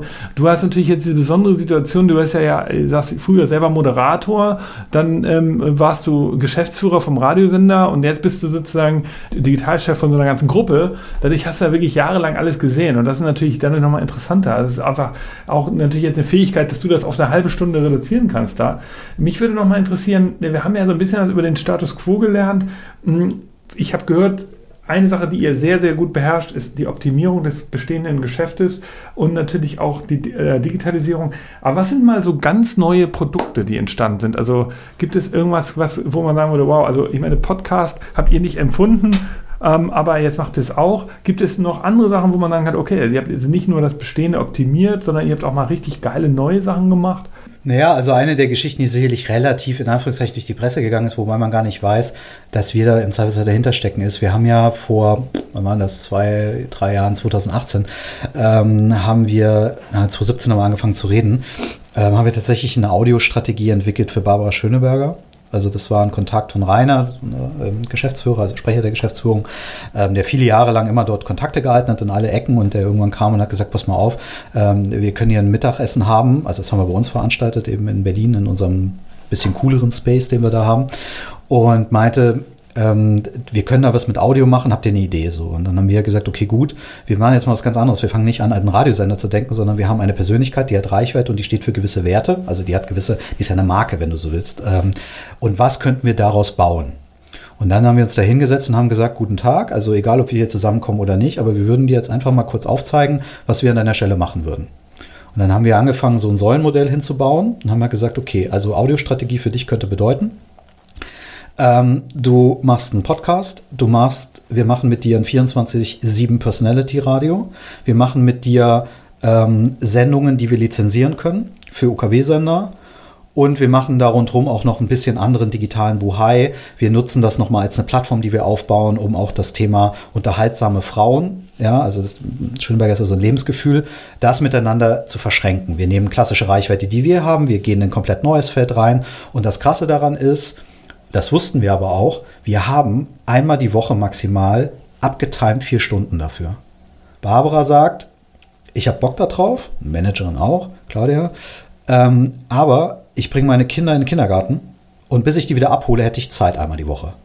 Was wir dann gebaut haben, ist zu sagen, okay, wie können wir eigentlich gar kein klassisches Linearformat machen, sondern wie bauen wir einen Content-Baukasten, aus dem wir dann, da sind wir wieder bei der Modularität, einen Podcast rausholen, eine Spezialshow für UKW rausholen, äh, vernünftige einzelne Audiotheks noch rausholen für äh, persönlichen Guten Morgen Gruß und alle möglichen anderen Features, die wir so in der App haben wo wir ein 24-7-Radio draus machen, wo Menschen sich den ganzen Tag von Barbara Schöneberger begleiten lassen, mit guten Montag, guten Dienstag, guten Mittwoch und so weiter, mit Mickey Beisenherzen, Rubriken, allem möglichen Kram. Also das, wo die normale Radiosender-Chef sagen würde, Alter, das geht niemals im Leben. Wie holen wir das eigentlich raus? Plus Social Content, um den Käse zu bewerben.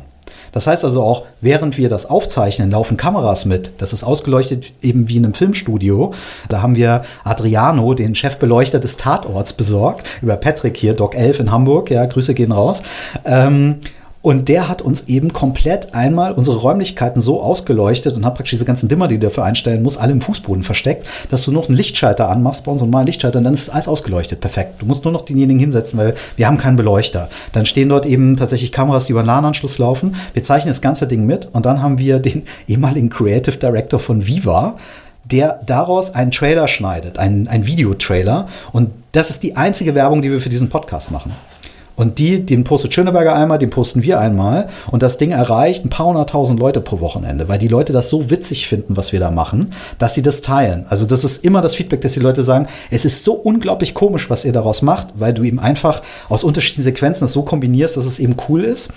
Und das ist das ein, die einzige Form von Content Marketing, die wir tun, die uns in der Zwischenzeit zu einem Top 15 Podcast in Deutschland gemacht hat. Also es ist der erfolgreichste Podcast, würde ich jetzt mal sagen, den auf jeden Fall ein Radioanbieter zusammen mit einer Persönlichkeit macht. Natürlich ist Barbara Schönberger auch eine riesen Nummer, aber es gibt auch andere Prominente, die eher ablosen auf dem Segment, weil es eben schon darauf ankommt, wie baust du das auf. Ähm, Barbara kommt her, wie beim Fernsehen auch, und es ist alles organisiert, ist alles durchgeplant und damit produzieren wir auch noch mal komplett UKW-Sendungen, also für UKW-Sender die bundesweit laufen. Also es läuft in Bayern, es läuft in Baden-Württemberg, ähm, das läuft in Berlin. Also da, wo wir gar keine Sender teilweise haben, sondern die es bei uns auch als Lizenzprodukt erwerben und damit super happy sind, weil die sagen, ey geil, wir können unseren Hörern sagen, dass wir Barbara Schöneberger haben. Das ist ja super unterhaltsam. Und die Künstler, die er da anschleppt, also wir haben ja nur A-Liga-Gäste in der Zwischenzeit, also Günther Jauch ähm, oder hier Guido, Guido Maria Katschmer und so weiter. Alle kommen dort eben hin, weil sie Barbara mögen und weil das Ding eben so groß geworden ist in der Zwischenzeit. Sowas hast du als normaler regionaler Radiosender ja gar nicht bei dir on air. Und das hat nichts mehr mit einem linearen Radiosender zu tun. Überhaupt nicht, sondern du hast praktisch hinten raus nur unterschiedliche Playout-Straßen, wo du die Dinge unterschiedlich miteinander konfektionierst und hast auch da ein spezielles Team drauf sitzen, was eben gar kein Radio mehr macht. Also was irgendwo so eine Mischung ist zwischen einer Podcast-Produktionsfirma, einer Social-Content-Produktionsfirma und aber eben auch noch einem klassischen Radio-Hintergrund. Aber wenn du das einen Radioprogrammdirektor machen lassen würdest, dann würde der als erstes diese UKW-Sendung sehen und danach mal gucken, was man noch so macht. Und das ist komplett anders aufgebaut. Also das wäre jetzt zum Beispiel ein Fall, wo man sagt, Leute, die eigentlich sagen so, echt, so Radio, naja, und du sagst, ja, kennst du das? Ja, das ist geil, ist voll lustig. Und sagst, okay, das hätten wir dann zum Beispiel mal gemacht. Und das merkst du eben auch, auf Partys oder so. Ja, ich meine, derzeit ist ja nicht so viel. Also da, da weiß ich aus dem Vorgespräch, du meintest immer, Nick, sprich mich mal drauf an, wie es ist, wenn ich, ähm, wie es mein Partyerlebnis ist, genau. zwischen ähm, vor 15 Jahren und wie es jetzt ist. Also erzähl mal. Naja, also jetzt bei einem Abendessen unter Nachbarn. So, ne? Man, man, man trifft sich in der Gated Community. Stimmt. Ja, und äh, meist, die meisten von meinen Nachbarn sind ja Privatiers. ja. Nee, also ich wohne noch, ich wohne in Kreuzberg, also ist jetzt noch ansatzweise bodenständig, aber ähm, hat tatsächlich, ich habe tatsächlich eine ganz interessante Nachbarschaft, da lädt man sich auch mal zum Abendessen ein, was eigentlich ganz schön ist. Du hast halt früher äh, tatsächlich das, die, die Thematik gehabt, dass du, wenn du gesagt hast, du arbeitest beim Radio, ging sofort los mit, warum spielt ihr die Songs so häufig, warum ist das? Also es drehte sich mehr oder weniger die ganze Zeit um dieses Produkt Radio und was daran eigentlich blöd ist. Und heute ist es eher so, dass wenn du sagst, ich mache Radio, gucken nicht alle so an wie nach Motto, wenn du sagst, ich habe einen Grammophonladen, so äh, und sagen so, hm, das ist ja spannend, Radio. Und jetzt so vom Hintergrund von Podcasts und Spotify spot eigentlich gar keiner mehr. Und du sagst, hm, Moment, ja, so. Aber du merkst eben, dass sich dadurch viele Leute auch zum ersten Mal wieder mit Audio auseinandersetzen. Und das ist ja eigentlich auch die Chance, die jedenfalls in unserer Sichtweise, sag ich jetzt mal so als Unternehmen Regiocaster drin liegt, dass du halt sagst, wir hatten vorher ein Segment, so, das war halt so und so groß und sehr, sehr viele Leute in Deutschland hören nach wie vor täglich Radio, ist nach wie vor immer noch das meistgenutzte Medium, ja, auch vor Fernsehen. Aber ähm, das war halt das zementierte Segment. Du hast jetzt nicht noch irgendwo drei Hörer für RSH gefunden.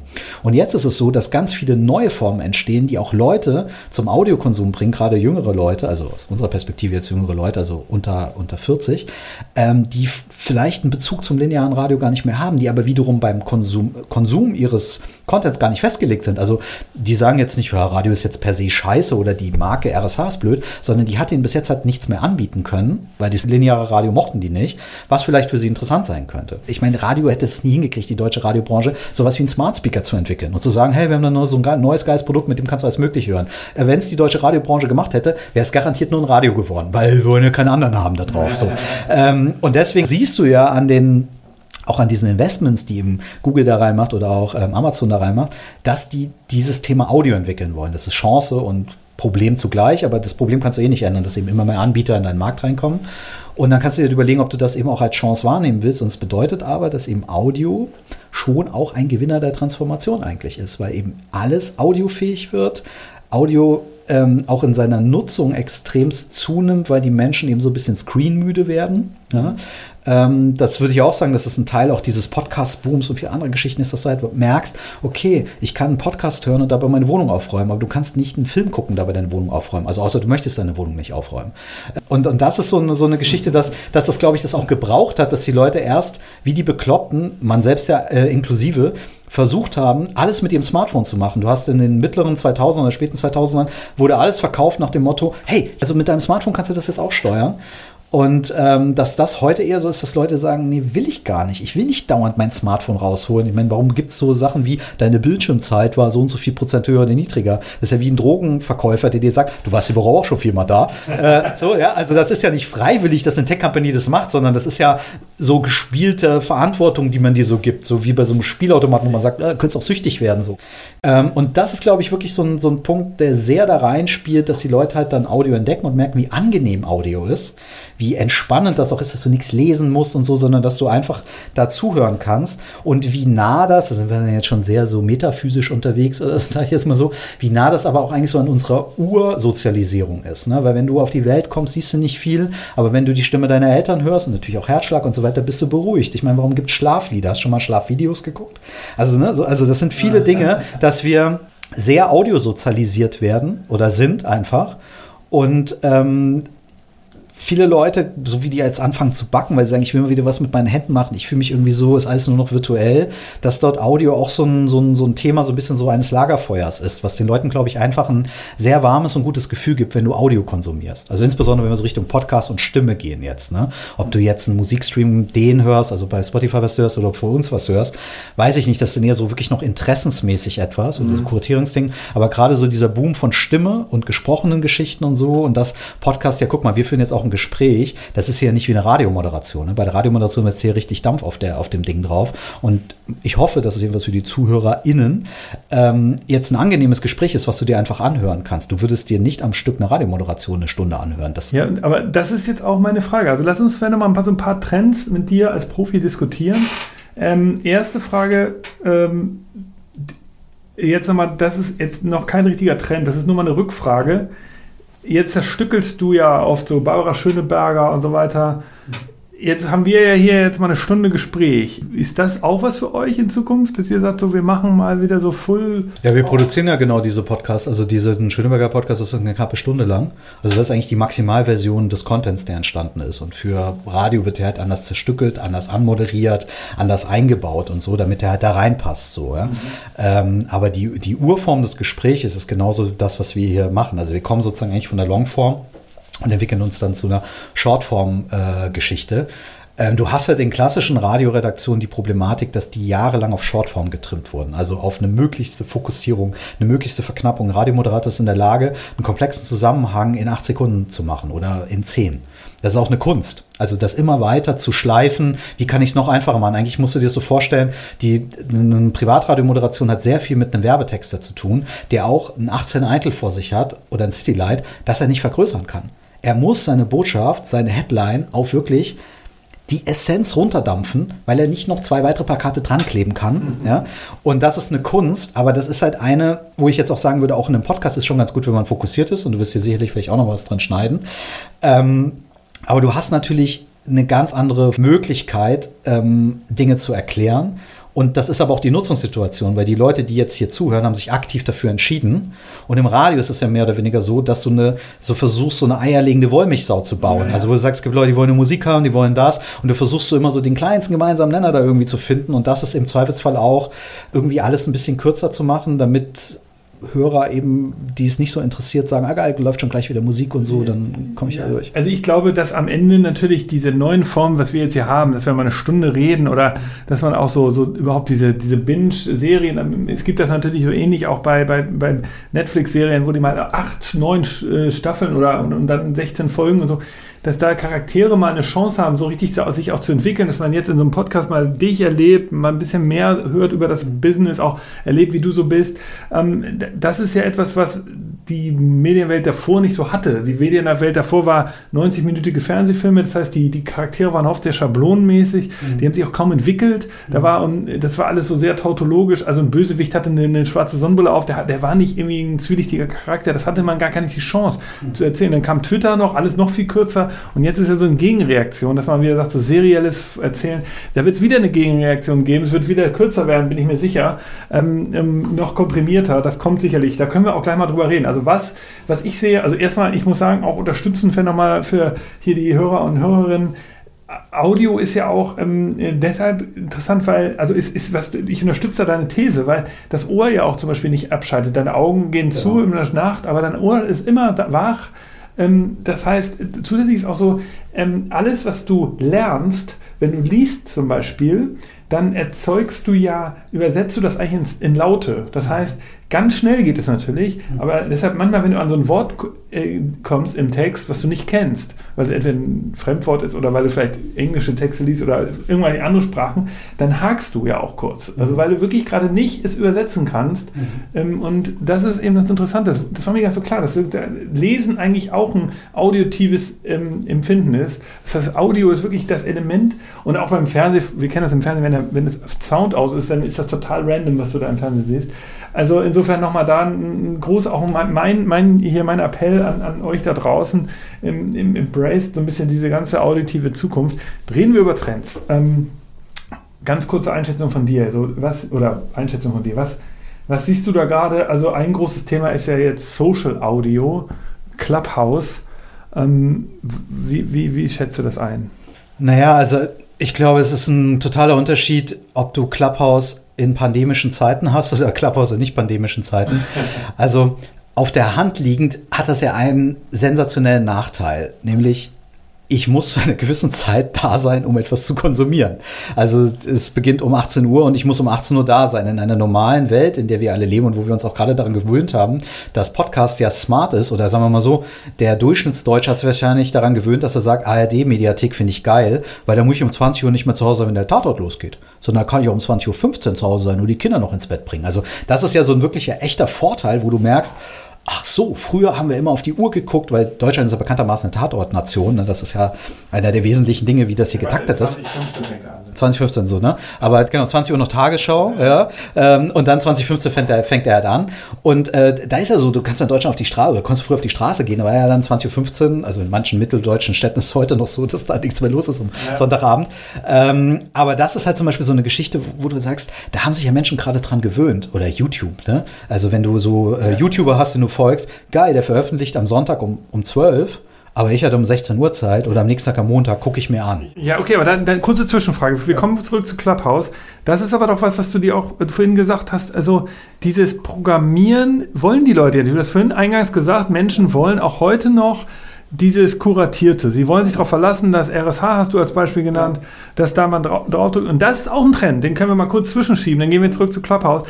Dieses Lineare kommt zurück, weil die Leute ein Auswahlproblem haben. Dieses Gefühl, dass du ja. dir auch aktiv, okay, ich, ich habe bei Spotify ganz viele ähm, Podcasts und ich muss mich entscheiden. Diese Entscheidung, man hat ja, der Entscheidungsmuskel ist, ist nicht unendlich groß. Der, meiner ist kleiner, es gibt Menschen, die haben ein bisschen größeren als mein und die, man muss eben auf Entscheidungen achten. Mark Zuckerberg hat sich immer eine jahrelang graue T-Shirts angezogen, weil er gesagt hat, ich will eine Entscheidung weniger am Tag fällen müssen, weil mein Entscheidungsmuskel nicht so groß ist. Und das ist eben genau das Gleiche. Ich kann abends nichts mehr entscheiden. Ich bin völlig fertig. Wie soll ich jetzt noch entscheiden, welche Netflix-Serie ich anfange?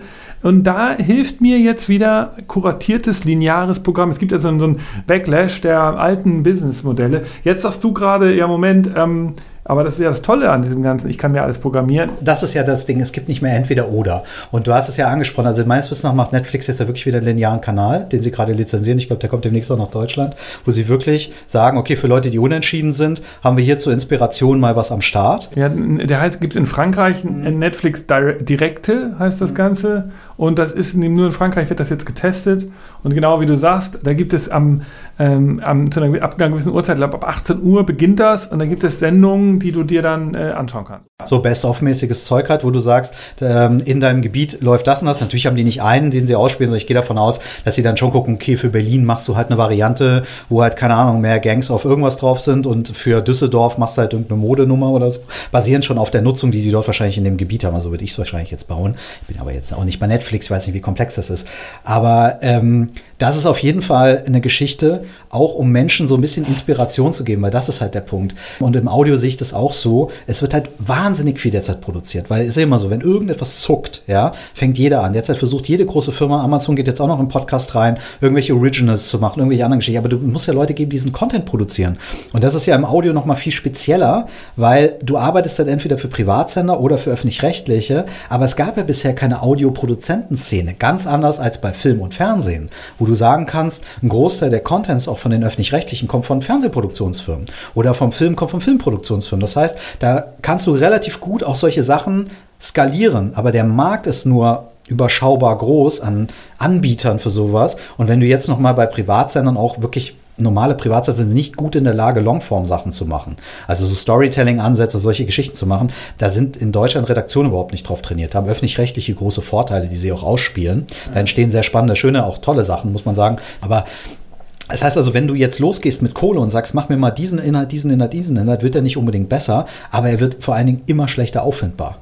Weil du, du kommst in diesen Fathead Market rein, also das heißt, in den Top Ten Listen sind die Sachen, die sowieso schon groß sind, zieht ein Markt an, werden die Sachen, die groß sind, einfach immer noch größer.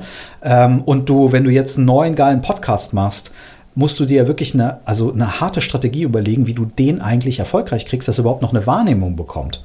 Weil du halt pro Woche, was weiß ich, wie viele Millionen von Geschichten weltweit neu gelauncht werden. Ja, ich habe neulich eine relativ große Zahl von Spotify, ich weiß gar nicht, was die hatten, die hatten irgendwie, weiß ich nicht, zwei Millionen Episoden von irgendwas. Also wenn du wirklich so sagst, so jeder Podcast in jeder Episode irgendwie, das war eine unglaublich große Zahl, was die auf ihrer Plattform haben. Und wenn du dann wahrscheinlich am Ende hinguckst, ist es so wie überall klar, Pareto, ja, also 80 Prozent der Nutzung läuft auf 20 Prozent der Angebote, weil die Leute eben nicht mehr diesen geilen Independent-Podcast, der eigentlich auch ganz cool ist, der aber ein bisschen spät gestartet ist und der eben leider keinen großen Star hatte, der den noch mit großgezogen hat, ähm, weil der den empfinden. Das heißt, ich glaube, wir werden auch einige Audioangebote bald nicht mehr haben, weil die Leute halt merken, ich dringe nicht durch und dann lassen sie das halt auch wieder. Haben sie in Amerika auch gehabt. Also die erste große Podcastwelle war irgendwie durch. Aber wenn du jetzt fragst so nach Trends, also ich glaube, dass das wirklich etwas ist, was die Leute schon ähm, wirklich für sich entdeckt haben und was noch überhaupt nicht im Mainstream ist. Also das fängt jetzt vielleicht gerade an, ja. Aber wenn ich überlege, so der, der Schöneberger Podcast, sehe ich ja so auch von der Altersstruktur der Nutzer. Ich gehe davon aus, dass die Nutzerinnen, so maßgeblich weiblich, die das konsumieren, ähm, dass das wahrscheinlich der einzige Podcast, also es ist das Fest und Flauschig der Frau Ü40 oder Ü35. Ja, bei Fest und Flauschig sicher viele Leute, weil das eben auch vorher schon eine Radiosendung war, die als Podcast veröffentlicht wurde und so. Und als diesen schlauen Move gemacht haben, eben dann zu Spotify zu gehen, also aus Sicht von Spotify sehr schlau, ähm, dann haben die mehr oder weniger schon Hörerschaft mitgebracht. Aber auf der anderen Seite war es auch das erste Produkt, was Leute mit Podcast assoziiert haben. So der Podcast Hardline hat gesagt, ich habe das schon 1993 damals mit meinem Modem irgendwo runtergezogen. Ähm, aber das, das ist ja nicht im Mainstream. Das große Podcasting kommt erst noch. Und das, deswegen ist es, wie gesagt, auch nicht blöd, was zum Beispiel die Kollegen jetzt von, von RTL oder Bertelsmann machen, dass sie jetzt sagen, wir haben die hyperpopulären Marken wie RTL und wir bringen mit Audio Now, mit also einer Podcast-Plattform von äh, mehr oder weniger Bertelsmann, die auch offen ist für andere Sachen, bringen wir das Ding halt zu den Mainstream-Leuten. Ja, weil eben Spotify eine ganz andere Nutzerstruktur hat, ähm, die eben überhalb von 35 nicht mehr wirklich existent ist und die meistgestreamte Musik auf Spotify ist Deutschrap. Also das heißt, du hast dort eine Zielgruppe angesammelt, denen du super geile ähm, gemischtes Hack und sonst was geben kannst, obwohl das ja schon so fast ansatzweise ein bisschen intellektueller ist. Ähm, und rund um diese Zielgruppen, also so zwischen 20 und 30, was Cooles bauen kannst, für die das wirklich eine richtig interessante Entertainment-Plattform ist, audiomäßig. Ja. Aber guck dir mal die Alterspyramide in Deutschland an.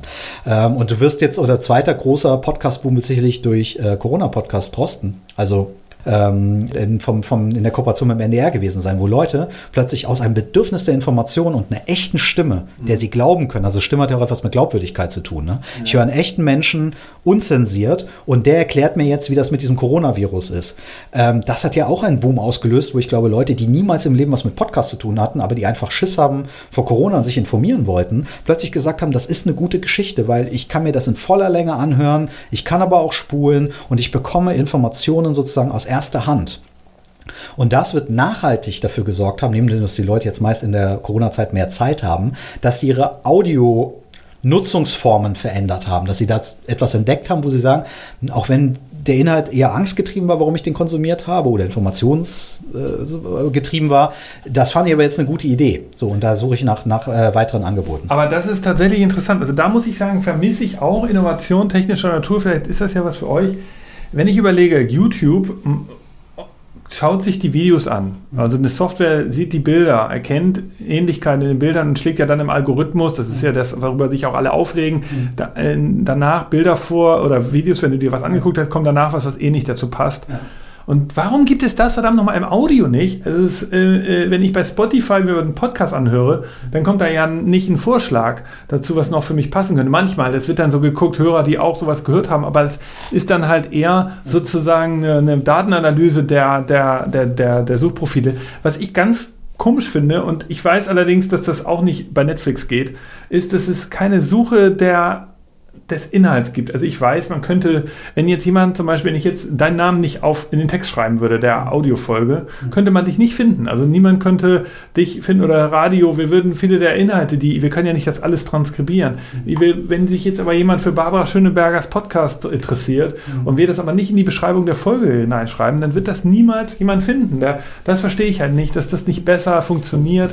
Ich glaube, das ist ein wichtiges Thema für die Discovery. Vielleicht entsteht auch Datenmüll, aber das nee, also das das, sagen wir mal so, du kannst bei diversen Hostern, die es gibt, also Podcast-Hostern, gibt es schon automatische Transkription. Also das ist ja auch ganz charmant, weil wir reden jetzt hier, ohne dass Musikbett drunter ist, ohne dass da irgendwie eine S-Bahn vorbeifährt und ja. so. Also das ist ganz gut erkennbar. Ähm, das kannst du schon machen. Ähm, Google geht ja jetzt richtig auch in, in den Audiobereich. Ne? Also mit Google Podcasts und dieser, dass sie praktisch Audio auch gleichwertig in der Suche darstellen, versuchen sie ja schon genau das. Ne? Du stellst da praktisch ein Schild raus und sagst, guten Tag, ich habe einen Podcast und dann liest den Google mit aus und gibt dir den auch als Suchergebnis mit zu gewissen Themen. Aber ich glaube, das wird noch eine ganze Weile und Daten brauchen, bis das wirklich funktioniert. Aber was daran natürlich spannend ist, selbst wenn du den Text hast, also wenn du jetzt unser gesamtes Gespräch als Text hast, mit vielen Äs und so weiter drin, wie erstellst du eine sinnhafte Verknüpfung? Mhm. Ja, also ähm, funktioniert das jetzt einfach nur, wenn wir die ganze Zeit Merkel, Merkel, Merkel sagen? dass man dann sagt, okay, scheint was mit Merkel gewesen zu sein, biete ich mal jemanden an. Also das musst du ja fast über eine KI noch bauen, um dann halt zu sehen, ich habe jemand das angeboten, wie lange hatten ihr das eigentlich gehört? Um dann zu gucken, war das eine ja, gute Empfehlung ja. oder ist eine Scheißempfehlung so. Weil ich glaube, Kontext ist bei Audio jetzt nicht so untrivial. Ja, also ich will auch nicht sagen, ich, ja. ich, ich, ich, ich finde es nur scheiße, dass es dieses Problem gibt für Nachwuchs Podcaster, so wie, wie, wie so viele da draußen, wie wir ja auch. Wir sind ein kleiner B2B-Podcast. Wir versuchen, wir sind, wir sind ja fleißig gewachsen. Danke durch äh, euch natürlich, liebe Hörer und Hörerinnen. Aber es ist echt schwer, draußen äh, gesehen zu werden. Und das ist genau dein Problem, was ich ja also interessant finde, ist, dass am Ende du die, die üblichen Verdächtigen überall wieder auftauchen. Also auf jeder Plattform ähm, sind immer die Leute wieder da, die vorher schon Reichweite hatten. Mhm. Ja, also ähm, wo du das ist sozusagen, das, das ist ja nicht zu durchbrechen. Das ist immer die gleiche Logik. Jetzt kann man sagen, so ist es halt. Aber, ähm, aber so die, die größten Podcasts sind von, von Medienunternehmen. Ja, ähm, und, und so weiter. Jetzt will mich jetzt, ich will jetzt ja auch nicht Krokodiltränen äh, äh, weinen, aber ich frage mich, wie kann man das weiter demokratisieren? Deshalb ich habe keine Lösung. Du hast gesagt, so einfach ist es nicht. Lass uns mal nochmal zurückgehen, wie wir den Hörern äh, und äh, Hörerinnen versprochen haben. Clubhouse, großer Audiotrend. Vielleicht muss man kurz erklären, ähm, der, der, Trend heißt Social Audio. Die Idee ist eben, dass man nicht nur so wie jetzt, wie ihr jetzt wahrscheinlich auch in so einer ei eigenen Nutzererfahrung ist, ihr könnt nur hören, ihr könnt jetzt ja nicht dazukommen und fragen. Ähm, dieser Trend, den gab es schon länger, da wurde schon länger diskutiert. Also es gab auch schon Stimmen dazu und jetzt kommen wir schon zum ersten Trend. Äh, Beispiel, dass man Live-Podcasting machen könnte doch. Also, dass man jetzt sagt, okay, es gibt also zwei Nutzungsszenarien. Einmal diese hier, wir beide sitzen hier mhm. und jetzt sind noch Hörer drin und können hier Fragen stellen. Mhm. Die würden, wir nehmen das aber auf, wir schneiden die Hörer wieder raus und am Ende gibt es sozusagen zwei Szenarien. Einmal die Live-Podcast-Aufnahme mit Hörerfragen und Diskussionen und Lachern mhm. und so weiter. Und dann gibt es nochmal die echte aufgenommene Folge. Das ist doch, könnte das eine, Zukunft sein? Das ist Social Audio. Jetzt hat Clubhouse entstanden. Du hast gesagt, ist halt der Vorteil von Corona, weil man die Uhrzeit hat, äh, weil man nur da einmal einschalten kann. Was, äh, gib mir noch mal mehr. Naja, also im Grundsatz ist es ja so, dass die Technologie, die dort hinter liegt, ist ja sowas wie ein Teamspeak-Server oder irgendwelche anderen Geschichten. Ich weiß nicht, ob du mal sowas eingerichtet hast. Das ist ziemlich, also ich bin daran gescheitert. IT-Kollegen von mir haben erklärt, dass das ganz einfach sei. Und äh, du hast natürlich jetzt eine Software oder mehr oder weniger eine App, die dir die Möglichkeit gibt, eigentlich genau solche virtuellen Server einzurichten, also oder Chaträume, wenn du so willst, mit Audio. Ne? So, also das heißt, die Technologie gibt es auch, wenn du dich so im Gaming-Segment rumtreibst, machen das so Leute, die mit anderen Leuten äh, spielen, dass sie darüber eben ihre Kommandos machen und so. Gibt es auch in super Tonqualität. Kann man, by the way, auch gut für solche Remote-Leitungen benutzen, für Audioaufnahmen und sowas.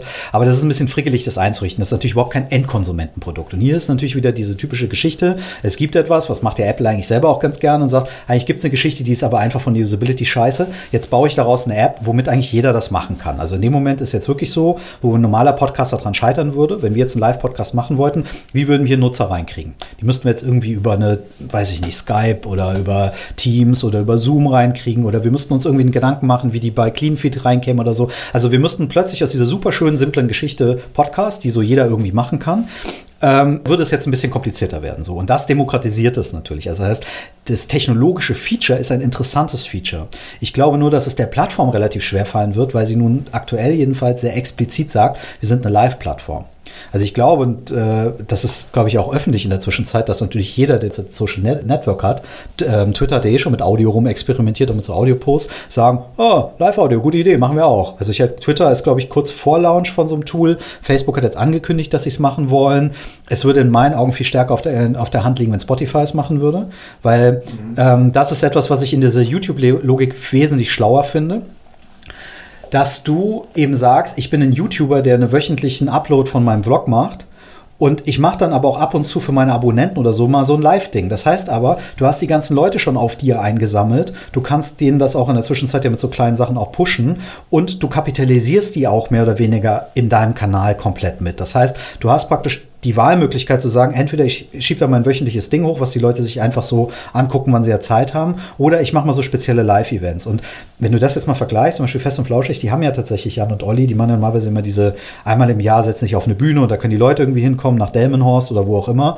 Äh, war auch mal in Berlin.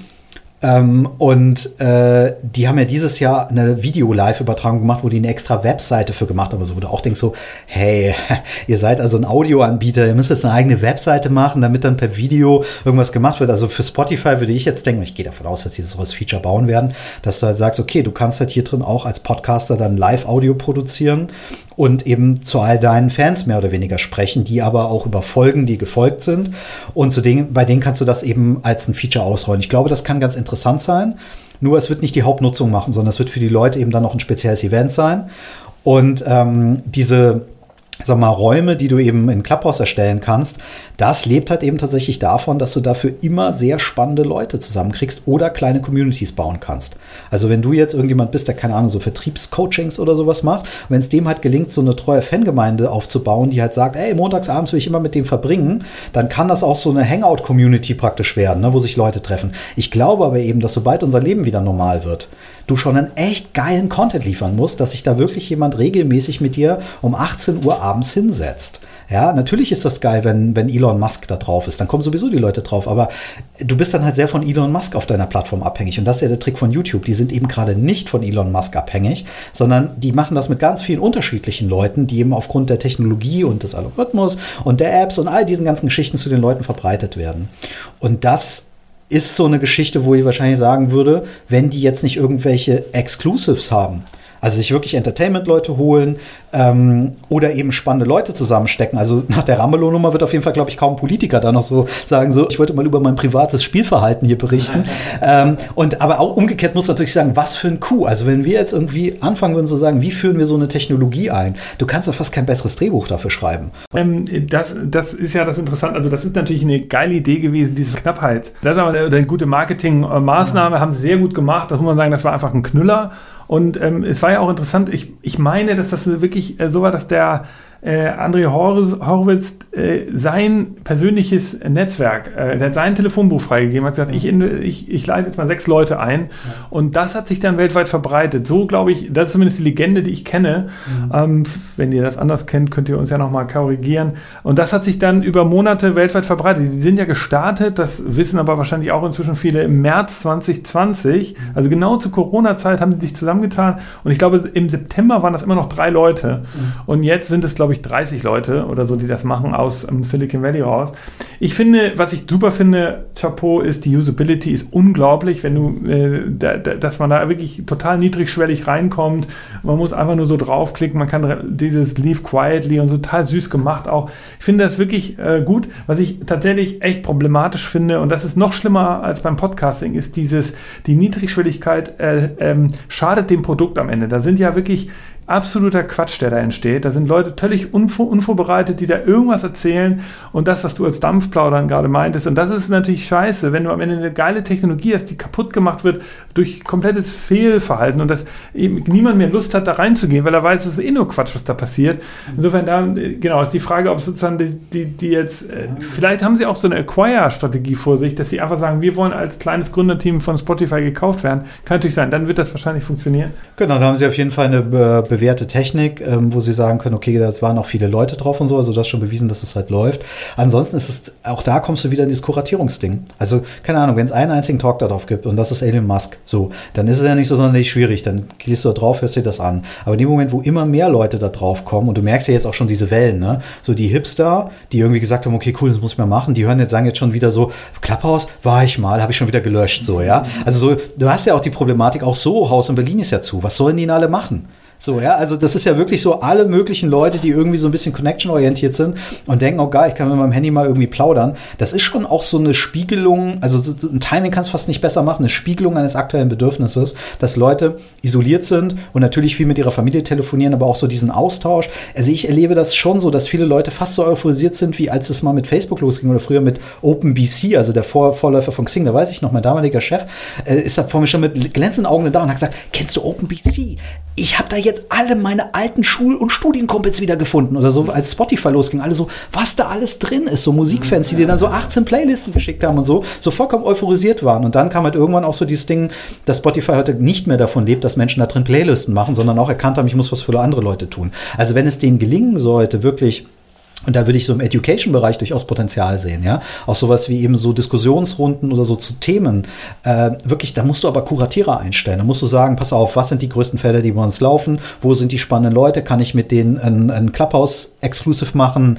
Ähm, kann ich für die der Partner werden oder so? Weil diese sozusagen Marketing-Bomben, ja, also jetzt, keine Ahnung, Putin redet mit Elon Musk, der da scheinbar gerade Gefallen an dem Ding findet, was jetzt gerade so durch die Presse geht und so. Das machst du halt einmal, aber du hast da nachhaltig nichts von, weil eben nicht eine geile Serie bei Netflix entstanden ist, die auch noch in fünf Jahren Leute zieht, die als erstes reinkommen, sondern es ist ein einmaliges Event und es ist dann einfach weg. Und danach hat die App aber für dich auch keinen Nutzwert mehr, wenn eben nicht darauf regelmäßig etwas anderes passiert. Und da kannst du natürlich relativ weit denken. Da kannst du denken, okay, darüber kannst du auch niedrigschwellig Abos verkaufen. Ja, da kannst du sagen, okay, meinen Audiokurs kannst du dort machen. Aber da ist dann auch mir die Frage, okay, ist es jetzt geiler, jemanden dabei zuzuhören, wie er was erzählt? Oder ist es halt geiler, ähm, wenn ich das zum Beispiel auch sehe bei einem Online-Kurs oder so. Also wo ist die, wo ist eigentlich die Grenze von Audio? Ähm, und die Frage ist, ist das Clubhouse oder ist das nicht irgendein etablierter Social-Media-Anbieter, der sagt, für den Moment, wo du Bock auf sowas hast, klick einfach einen Button und vor allen Dingen, du bist in der, deiner gesamten Kette, auch in dem, was du ähm, kapitalisieren willst, läuft das so durch. Weil das ist ja auch der Punkt. Die Stunde, die du, wenn du jetzt Influencer bist oder irgendjemand bist, der auch davon lebt, dass, dass er Reichweiten erzeugt, die sich in irgendwas ummünzen lassen, ist auch hier wieder die Frage, was bringt dir dann Clubhouse? Also kriegst du über Clubhouse Conversions irgendwie hin zu deinem Buch, zu irgendwelchen anderen Geschichten, zu irgendwelchen Offline-Modellen. Das ist, glaube ich, noch viel zu früh, das jetzt irgendwie zu sagen, ja, ja das also, wird funktionieren. Also ich, ich Aber glaub, das Feature wird bleiben. Also das Feature, ja, Live-Audio zu kreieren oder Social Audio zu kreieren, das wird definitiv bleiben. Das ist auch nicht unspannend. Aber die Frage ist, ist es eigentlich eine unique Geschichte von denen? Nein, die Technologie ist nicht unique. Das kannst du ganz simpel nachbauen. Ähm, und dann ist die Frage, okay, wenn alle anderen das auch haben und du eine Bestands-Social Network einfach nur auf Plus klicken musst, wo bleibt dann noch der, der Raum für die? Also ich glaube, was der einzige Denkfehler, den man jetzt nicht machen darf, ist, dass man muss schon überlegen, es gibt einfach coole Cases, die noch nirgendwo in der ganzen anderen Medienwelt stattfinden konnten, die jetzt zum ersten Mal stattfinden können. Und das ist tatsächlich, wo ich sagen muss, wenn die da jetzt schaffen, immer wieder Technologieführer zu sein, in so ganz, in einer neuen Medienform, in einer wirklich einer neuen Contentform. Ich gebe dir ein Beispiel. Ähm, der Typ Journalisten, die im Wirecard Untersuchungsausschuss saßen, haben direkt nach dem Wirecard-Untersuchungsausschuss haben sie ähm, ein Clubhouse gestartet, sogar mit ähm, teilweise mit Leuten aus, der, aus dem Untersuchungsausschuss, die sozusagen sich da äußern, die aber natürlich äh, politisch korrekt äußern, aber die trotzdem mit der Frische der, der Aktualität da was sagen, zeitlich ungebunden, nicht so in Newsformaten und natürlich auch etwas, was nicht so aufwendig gedruckt werden muss, erst, was sie erst noch sozusagen in Reinform gießen. Und sie können einfach so reden, erzählen, die Erlebnisse schildern. Ähm, ich, ich, ich, ich, ich, und dann natürlich theoretisch noch auf Fragen eingehen von anderen Journalisten. Also das kann ja nicht jeder Fragen stellen. Also ich muss sagen, das ist so eine neue Nutzungs, das fand ich sehr gut. Ich fand es war eine Sache, die, die konnte ich mir nicht vorstellen, dass die in anderen Formen so, so stattfinden hätten können. Hättest du jetzt sagen können, ja gut, hätte man auch einen Podcast natürlich machen können, aber ein Podcast hätte erst wieder aufgezeichnet werden müssen, dann wird irgendwo hochgeladen, dann muss jemand einen Text dazu schreiben. Das wäre wieder alles äh, verspätet gewesen. Also ich, ich, ich weiß nicht, ich habe nur gedeckt, da fand ich es irgendwie neu. Wo ich es auch sinnlos finde, ist, wenn jetzt Elon Musk da irgendwas macht, was so ein Interview, was er auch im Fernsehen oder auf YouTube machen könnte. Okay, das ist halt genau die Frage. Also entsteht halt neuer Content oder ist es halt einfach die Transformation von Bestandscontent ja. und Bestandsaussagen und Bestandshaltung einfach in das nächste Gefäß so. Und ähm, wir haben ja vorhin darüber gesprochen, was wieso man natürlich transferieren wir auch bestehenden Content dann eben in OKW-Show oder sowas, zum Beispiel Barbara. Aber die Frage ist eben, wie, wie, wie meistens eigentlich bei so Technologien, gibt es Leute, die durchdringen, was wirklich der echte, echte USP von dem Ding ist? Ja, und finden die damit eine kreative Form, die sich vorher keiner vorstellen konnte. Ja, ja. Ähm, und wo ist das eigentlich sinnvoll angelagert? Und deswegen glaube ich, dass eben dieses Feature, so wie du es beschreibst, also die Möglichkeit auf Knopfdruck ja. mehr oder weniger eine Live-Radiostation zu sein. Also letztendlich bist du ja ein Talkradio. In dem Moment, wo du auf den Knopf drückst, machst du eigentlich nichts anderes als in Deutschland ein bisschen ungewöhnlich, in Amerika sehr gewöhnlich, eine Talkradiostation, wo ja. jemand im Studio sitzt und labert so. Äh, und Leute ja, reinholt absolut. und Hörer mit Hörern sprechen kann. Also letztendlich ist auch, letztendlich ist Radio eigentlich ein, schon immer ein Clubhouse-Format gewesen, weil wir konnten zu allen senden, aber du konntest immer auch über Hörertelefon anrufen. Du konntest mit zehn Leuten parallel quatschen und so. Und ähm, theoretisch könnte man auch als Radio mal überlegen zu sagen, oh, lass uns das mal abends ausprobieren, weil die Technik dafür haben wir. Ähm, und die, niedrig, die niedrigschwelligste Nummer ist einfach eine Telefonnummer anzurufen. Das ist ja noch niedrigschwelliger, als dass du eine App und äh, dir installieren musst und ein Telefonbuch. Ja gut, aber da siehst du ja nicht, wer anruft. Und bei Clubhouse siehst du ja, wer das ist. Gut, du weißt, ja. kennst nicht genau. Okay, na theoretisch, aber egal, also ich, ich sehe sehr, also in der Grundeinschätzung, glaube ich, sind wir uns einig. Ähm, aber klar, also ist eine geile Story, haben extrem den Benefit der, der, des Zeitfensters erwischt. Ich meine, da haben alle anderen gepennt. Also das, jetzt ist es gar nicht ein Radio-Ding, weil das für Radio, du, du, sowas baust du nicht, ja. Aber ähm, so ein, wenn du überlegst, woran ein Facebook kontinuierlich arbeitet, der die nur auch nur Reichweiten-Herausforderungen haben, ne, abseits mal von Instagram und so, ja. Ähm, wenn du überlegst, TikTok irgendwie, die wachsen, aber wo du auch sagst, so, das hätten so viele auch machen können, wenn du eben diesen, diesen Moment also verstanden hättest, zu sagen, was brauchen die Leute jetzt? Und was ist sozusagen eigentlich das, wo die das Bedürfnis haben und was fehlt? Weil technologisch ist das kein Hexenwerk. Ja, es ist, ja, ich finde es interessant, weil es vor allen Dingen, genau wie du sagst, es ist eigentlich komplett, wenn du so über Tech-Projekte reden würdest gerade und wir hätten jetzt hier jemanden aus dem Silicon Valley, der würde mir erzählen, ja, KI ist so wichtig. Und so denkt ja Facebook auch, ja, wir müssen überall KI reinhauen, wir müssen sehen, wo sind die kleinsten ja. Muster, da müssen wir sofort in eine Targeting-Option bei unseren, für unsere Werbekunden da reinbauen.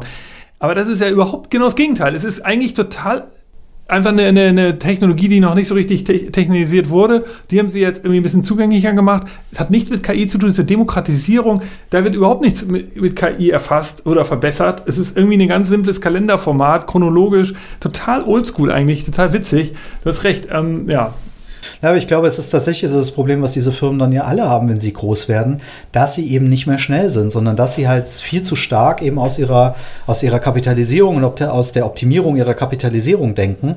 Und das ist natürlich das Ding, wo du sagst, wie soll ich denn in ein Live-Produkt einen passenden Werbekunden einbauen? Also ich müsste ja in Echtzeit analysieren, was die da labern und dann müsste ich mal gucken, was ich daraus machen kann. Und das ist aber eigentlich so das, wie Facebook ja auch angefangen hat. Die haben am Anfang auch nicht an die Kapitalisierung gedacht, sondern die haben gesagt, ja, okay, gut, wir haben da das, wir können das kombinieren, das könnte ganz interessant sein. Und wie, was wir dann mal kohlemäßig daraus machen, schauen wir mal, weil wir bauen erstmal Reichweite auf. Ne? Und das ist hier, glaube ich, auch eine ähnliche Geschichte, dass du halt sagst, die, das Potenzial an getargeter Audiowerbung über Logins, und das ist ja ein Login-Zwang, also eigentlich sehr gut, weil du die Leute dadurch eben sehr gut profilieren kannst und so. Da, da ist schon auch noch Musik drin. Klar ist natürlich, als bestehendes Social Media Network hast du einfach viel mehr Informationen Ach über so. einen Nutzer. Aber ähm, ich glaube, diese Geschichte zu sagen, ich habe eigentlich mehr oder weniger ein Lab und wenn du jetzt Google anguckst, die beschäftigen sich dann zweifelsfrei bei Alphabet damit, keine Ahnung, zum Mars zu fliegen oder so andere Dinge zu machen. Aber so dieses, lass mal überlegen, was die Leute auf der Straße jetzt gerade gebrauchen könnten oder so. Vielleicht ist es auch einfach zu unsexy für die. Ähm, das verlieren solche riesigen Firmen dann halt irgendwann. Ja? So, weil wenn da müsstest du eigentlich sagen, da, da gibt es jetzt jemanden, es gibt Lockdown und da müssen wir eigentlich, keine Ahnung, zehn Leute rumsitzen haben, wo du sagst, so, was sind jetzt die Bedürfnisse der Leute? Und zwar wirklich mal so sehr, sehr bodenständig. Und dann müsstest du eigentlich so ein Team losschicken, können wir sagen, okay, lass die Scheiße mal machen. Und dann gucken wir mal, werfen mal neun Ideen raus in den Markt und eine wird schon kleben bleiben.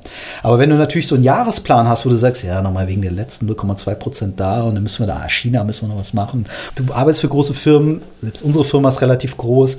Ähm, auch ich würde mich heute jetzt schwer tun, obwohl ich uns noch für halbwegs agil halte. Wenn du die ganzen Entwicklerressourcen in gewissen Projekten, in deinen Roadmaps hast, also selbst wenn du es agil gestaltest und so, da kannst du schon mal was drehen. Aber ich könnte das jetzt auch heute nicht irgendwie abziehen und sagen, lass mal nochmal zwei pfiffige Geschichten bauen. So.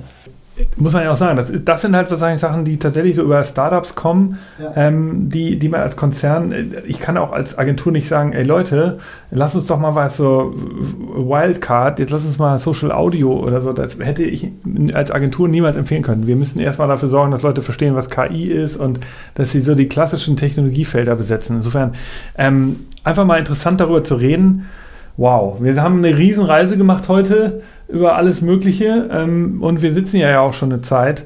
Ähm, vielleicht noch mal eine letzte Frage so zu dir persönlich. Was hörst du eigentlich noch Radio selbst gerne und wenn ja, was sind so deine Lieblingssachen? Ich höre tatsächlich die Produkte, die wir machen. Äh, schon, also mehr die neueren Digitalprodukte, weil die muss man ja auch ehrlich sagen, ein Teil von dem, was man entwickelt, ist auch immer ein Teil für einen selbst.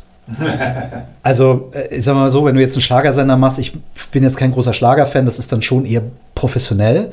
Und vielleicht leckt es dann auch genau daran, dass du eben dich reindenken musst in etwas.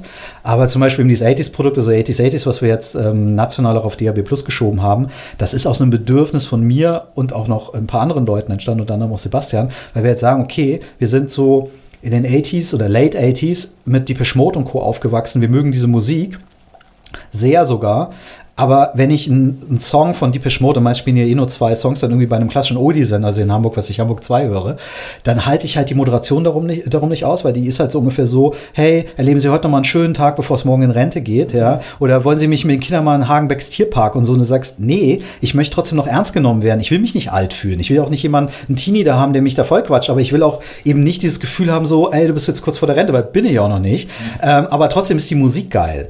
Und ähm, dann hast du aber das Ding, dann spielen die vielleicht mal Deepish Mode und danach spielen die Elton John. Und dann denkst du so, ey, nee, bitte Elton John jetzt nicht. Ähm, und da war das eben so eine Hypothese zu sagen, könnten wir nicht ein 80s-Produkt bauen, was nur die geileren Sachen davon spielt und die, die, die, die soften Sachen weglässt? Und könnten wir das nicht so ein bisschen MTV-mäßig bauen? Und wir haben uns ja echt den, aus auch Leidenschaft, die ehemalige Station Voice von MTV besorgt. Und diese ehemalige deutsche Station Voice von MTV, die vielleicht noch einige kennen, der so dieses extremst cooler, dieses der MTV Weekender, gibt dir den geilen MTV-Sound. Das ist eben das Boris und der kommt bei uns echt vorbei, weil der Bock auf dieses Projekt hat und spricht den Kram halt ein. Äh, und das war so eine Vision, wo wir gesagt haben, lass uns immer so ein bisschen MTV-mäßig bauen, aber auch mit einer eigenen Personality, lass uns mal Abtempo machen und äh, dann baust du das halt und dann stellst du fest, okay, das wollen auch ein paar Leute hören. Und dann stellst du fest, wollen immer mehr Leute hören. Und jetzt stellst du gerade fest, das wächst ja wie die Sau. Und das ist dann so ein Produkt, das höre ich jetzt, also wenn ich jetzt gleich nach Berlin fahre, höre ich das jetzt drei Stunden, weil ich dann auch wieder eine Liste von Sachen habe, wo ich sage, ah, müssen wir nochmal ran und da und da und da. Weil wir dieses Produkt wirklich auch komplett in der neuen Technologie äh, ausspielen. Ne? Wir nutzen keine klassischen Sendesysteme mehr dafür. Ich habe bei mir zu Hause ein Sendestudio stehen, das du in einem Internetbrowser benutzen kannst. Komplett ist alles von uns gebaut worden. Du bist komplett standortunabhängig damit. Und damit versuchen wir so nah ranzukommen an Radio, es aber komplett anders zu machen. Also das ist zum Beispiel so ein Produkt, da hängst du dann auch inhaltlich drin, aber du findest es auch selber gut. Nicht sensationell gut, dass man jetzt einlädt, sagt, hey, muss mal hören und so weiter. Aber das konsumiere ich und da stelle ich aber auch fest, dass mir das auch Freude macht, das zu hören, weil es eben nicht nur eine toter Musikstream ist, sondern weil da drin auch Inhalte passieren, die ich ganz gut finde. Ja. Und auf der anderen Seite überfordert es mich jetzt aber auch nicht mit so einer künstlichen Überhaltungsgeschichte. Und das ist halt neben dem, dass Radio, das werden viele Hörer jetzt hier auch, äh, oder Hörer dieses Podcasts, aber die vielleicht auch Radiohörer sind, Radio krankt, ich habe das gerade heute mal gescreenshottet, auch daran, dass man sehr, sehr in der eigenen Online-Kommunikation extrem eigenfokussiert ist. Ja? Also ein Automobilhersteller würde dir wahrscheinlich nicht sagen, der neue Golf, jetzt mit vier Reifen und zwei Spiegeln und jetzt noch mehr spiegeln oder irgendeinem anderen Kram. Aber Radio hat ja einen großen Teil der eigenen Online-Kommunikation, ist ja bitterhartes Selling von mehr Abwechslung, mehr Vielfalt, jetzt noch dies und jenes, was alles aus so einer Beratungs-Marktforschungsecke kommt, wo man sagt, es kann nicht falsch sein, wenn wir Vielfalt und Abwechslung mit reinpacken und Abwechslung hoch drei und so. Es gab mal einen Radiosender, da musstest du extra die Jingles auf 20 Sekunden hochziehen, weil die so einen langen Slogan hatten. Ja, die hatten irgendwie mehr Abwechslung im besten Mix aus 80er, 90ern und mehr neuen Hits. Abwechslung hoch drei, noch fünf Hitradio, irgendwas. So, das klingt wie eine Satire, ja, von diesem typischen Jan Böhmermann macht irgendwie Radiosender nach. Aber da sind wirklich Leute, die sagen, wenn wir die Vielfalt noch mit reinmachen, ich glaube, das bringt doch noch zwei Punkte so. Und das ist aber etwas, was du wirklich auch, finde ich, als Radiomacher der schon weiß, warum die Dinge so sind, aber als Konsument kaum aushältst. Und ich habe heute was gefunden, wo ich auch dachte, na Leute, ob ihr damit nochmal einen Blumentopf gewinnt, weiß ich jetzt auch nicht. Ähm, hier mein Lieblingsmix, echte Abwechslung, die du auch wirklich hörst. Wo du sagst immer, Alter, also das ist ja wirklich, wenn man sagt, vier Reifen, die auch wirklich da sind. So, und, und das ist so, eine, so, eine, so, ein, so ein Ding, wo ich sage, ich glaube, dass wir gut daran tun, und da haben wir, das haben wir auch selber tatsächlich als Radioanbieter ein bisschen in der Hand, wenn wir das wirklich mal reflektieren und sagen, okay, ein Hörer, der da draußen ist, Interessiert den wirklich die Abwechslung, die man wirklich hört? Oder sollte der nicht vielleicht einfach Abwechslung hören? Und du sollst einfach sagen, keine Ahnung, da für dich. Oder ähm, wir lieben, von mir ist diese Wir lieben Nummer, die ist auch abgelutscht, aber dann liebt man halt lieber ein Bundesland. Oder in Schleswig-Holstein war auch ein guten Slogan, man sagt, zusammen sind wir Schleswig-Holstein. Da ist eine Haltung drin und die wird ja auch gelebt. Da gibt es eine Stiftung und da kümmert man sich um Spielplätze und so weiter. Wo du sagst, das ist eine ganz gute Geschichte. Aber diese, diese niemand wirklich in der, in der Konsumgüterindustrie würde so Werbung machen. Würde sagen, vier Reifen und zwei Spiegel. Ja, und jetzt auch noch mit Scheibenwischern. So, wo du sagst, ja, klar. So, und äh, Scheibenwischer, die auch funktionieren. Jetzt neu im Golf. Und das so selbstkritisch jetzt mal für Radio so ein Ding, wo ich sagen würde, also das fällt mir ein bisschen schwieriger, es zu hören. Trotzdem freue ich mich natürlich über jeden, der irgendein Audioprodukt hört, egal ob es unseres ist oder von irgendjemand anderem. Ich höre natürlich Podcasts, äh, meist auch zum Einschlafen und so. Und da finde ich, merkst du aber den extremen Unterschied zwischen ansatzweise professionell produzierten Geschichten und Dingen, wo du wirklich Schmerzen hast. Und das ist ja auch das, was bei YouTube passiert ist. Ne? Am Anfang haben die alle mit ihrer Handykamera rumvorwerkt und in der Zwischenzeit, wenn du mal siehst, wer da erfolgreich ist, die haben auch echt investiert. Also das wirkt immer noch so, als ob die da vor ihrer Influencer-Ikea-Wand äh, sitzen. Äh, und das glaube ich schon noch eine, eine Thematik, wo man nicht nur, weil man Audiomensch ist, sagt, ey, ehrlich, dieses Zischen und das Übersteuernde und so weiter, das kann ich mir keine Stunde anhören. Ähm, natürlich ist auch ein Podcast, der jetzt nur soundmäßig cool ist und inhaltlich schwach ist, ist irgendwie schwierig. Und was ich tatsächlich auch sehr, sehr interessant finde, ist so als Macher, dass du selbst bei so einem Nimmer fest und flauschig, dass du merkst, dass das extrem gut durchdacht ist, obwohl die da manchmal auch freestylen, wie das aufgebaut ist. Weil in so einem Longform-Content, so wie wir das jetzt hier machen, brauchst du ja einen extremen roten Faden. Weil du ja, das ist ein Problem von Audio, du kannst ja nicht zurücklesen Wenn du einen Artikel schreibst und du als Nutzer oder als Leser steigst du aus, dann springst du einfach mit den Augen wieder zwei Zeilen drüber und sagst, Hä, wie war das nochmal? Ich gucke jetzt nochmal nach. Mhm. Ähm, aber im Audio ist es ja so, dass du eigentlich eine, wirklich eine, eine Kette bauen musst von so kleinen Wagen wie so ein Zug, wo du von einem zum anderen springst und der Nutzer eigentlich immer mit dir mitkommt, wie an so einer roten, an so einem roten Faden. Gut, bei Podcast kannst du mal zurückspulen, aber ein Podcast, den du immer nur zurückspulen musst, das willst du dir auch nicht wirklich anhören. Und das ist eben tatsächlich ähm, eine Geschichte, wo ich zum Beispiel bei Fest und Flauschig sage, das ist handwerklich, obwohl es wirkt, als sei es nur so ein Gespräch, extrem gut gemacht, bis hin zu den Teasings, die sie machen und sagen, ah, wir machen später noch dies und jenes und so. Auch diese abgeschlossenen Einheiten mit den lustigen Einspielern von Olli und so, ähm, wo auch immer klar ist, jetzt reden wir über das Thema und so. Da gibt es, wie gesagt, mal so Freestyle und Ausbrüche und irgendeiner dreht auch da mal durch. Aber das ist eigentlich an einer extrem guten Kette aufgebaut. Auch gemischtes Hack, by the way. Also auch eigentlich offiziell zwei Leute, die nur labern. Aber wo du sagst, entweder die sind so geil eingespielt, dass sie das hinkriegen, oder es gibt halt wirklich jemanden, der halt nicht sagt, oh, lass mal laufen, sondern man eben sagt, okay, wir folgen auch einem gewissen Plan und man würde jetzt zum Beispiel dazu kommen, wenn man sagt, Felix Lobrecht ist ein Comedian, wo du extremst planst. Als Comedian stellst du dich auf die Bühne, machst einen Witz, sondern das hat ja wahnsinnig viel mit Timing zu tun und wahnsinnig viel auch mit Hallengrößen, wie lange sowas braucht, bis das in der letzten Reihe ist oder sowas, dass sie das vielleicht einfach so im Kopf schon durchstrukturieren und sagen, ah, baue ich so auf, okay, reden wir darüber. Meist haben die auch irgendwie eine Rubrik, an der sie sich so langhangeln oder so. Ähm, und da merkst du aber, finde ich als Konsument, wie angenehm das ist im Vergleich zu irgendeinem Gamer-Podcast, wo zwölf Leute durcheinander reden. Mhm. So, und ich dich echt fragst, wie kommen diese Reichweiten zustande, weil das hältst du ja kaum aus, weil ähm, solche sehr ritualisierten Aufbauten sind. Ne? Fest und Flauschig geht immer gleich los. Ähm, Gemischtes Hack geht immer gleich los. Zitat aus einem Deutschrap-Song, äh, der Felix Lobrecht stellt sich zum hundertsten Mal vor und sagt auch mit dem wundervollen Tommy Schmidt, es wird sozusagen, so diese ganzen Aufbauten sind immer extrem standardisiert eigentlich, wo man sagen könnte, hey, ist eine neue Longform-Form, könnte man doch auch mal was anderes machen. Aber das auch da das so Teil von so einem Ritual. Auch ein Tatort geht immer gleich los und so. Und das finde ich zum Beispiel, ähm, obwohl das eben nicht klassisch Radio ist oder so, finde ich, also von, jetzt habe ich auch die beiden größten Formate genannt, ja. Aber ähm, das ist schon vom Aufbau her ähm, sehr, sehr gut gemacht und hilft dir einfach dabei, wie auch gutes Grafikdesign an einem Flughafen dir hilft, dich einfach zu orientieren, dass du auch bei dem Content irgendwie bei der Stange bleibst. So. Ja, weil natürlich klar, das ist ähm, total interessant, das mal so aus deinem Mund zu hören, als alter Radioprofi, der ja wirklich mit Audio sein Leben lang zu tun hatte. Ähm, ich hatte so eine, also ich habe das auch beobachtet und ich, das ist ja wirklich, ich weiß, was genau du meinst, diese Kunst, die Leute ja irgendwie bei so einem bei der Stange zu halten mhm. und dann, du weißt, die driften auch mal ab, weil niemand hört ganz genau jedes Wort. Mhm. Und, aber trotzdem, wenn sie, selbst wenn sie mal ganz kurz weg sind, kommen sie zurück. Irgendwie, sie, ich fange sie wieder ein, weil ich nochmal kurz wieder auf den Punkt eingehe, den ich ja gerade machen wollte. Also das ist eine Kunst und da gebe ich dir recht, das haben die wirklich sehr gut drauf, gerade die beiden Formate. Wow, also danke auch für deinen kleinen persönlichen Einblick und deine, deine ja, die, die Einschätzung jetzt äh, zu diesen, zu, warum auch gewisse Audioformate sehr gut funktionieren. Ich glaube, das sind einfach Einblicke, die, die man so als, vielleicht da draußen, als ihr als äh, Hörer und Hörerin jetzt nicht so habt ähm, oder nicht jeden Tag so habt. Ähm, äh, das war sehr interessant. Ich, wir hier bei Future Candy machen das auch, ja. Wir versuchen ja rauszuarbeiten, was ist, wie, wie funktionieren Innovationen. Ich habe heute ähm, ganz viel gelernt darüber, wie transformiert man eigentlich so, ein, so eine ganze Branche. Ähm, und, und da hast du ja wirklich sehr gute Beispiele gezeigt. Ähm, ähm, Gerade so, ich finde es auch interessant, wir behaupten ja auch, Transformation, Strukturwandel kommt jetzt in jede Industrie. Und ähm, ich hatte bisher noch nie von der Radiobranche erzählt. Ich habe dann immer erzählt, ja, in der Mobilitätsindustrie sieht man das ja schon. Ich kann jetzt mit der App mein Auto buchen und so.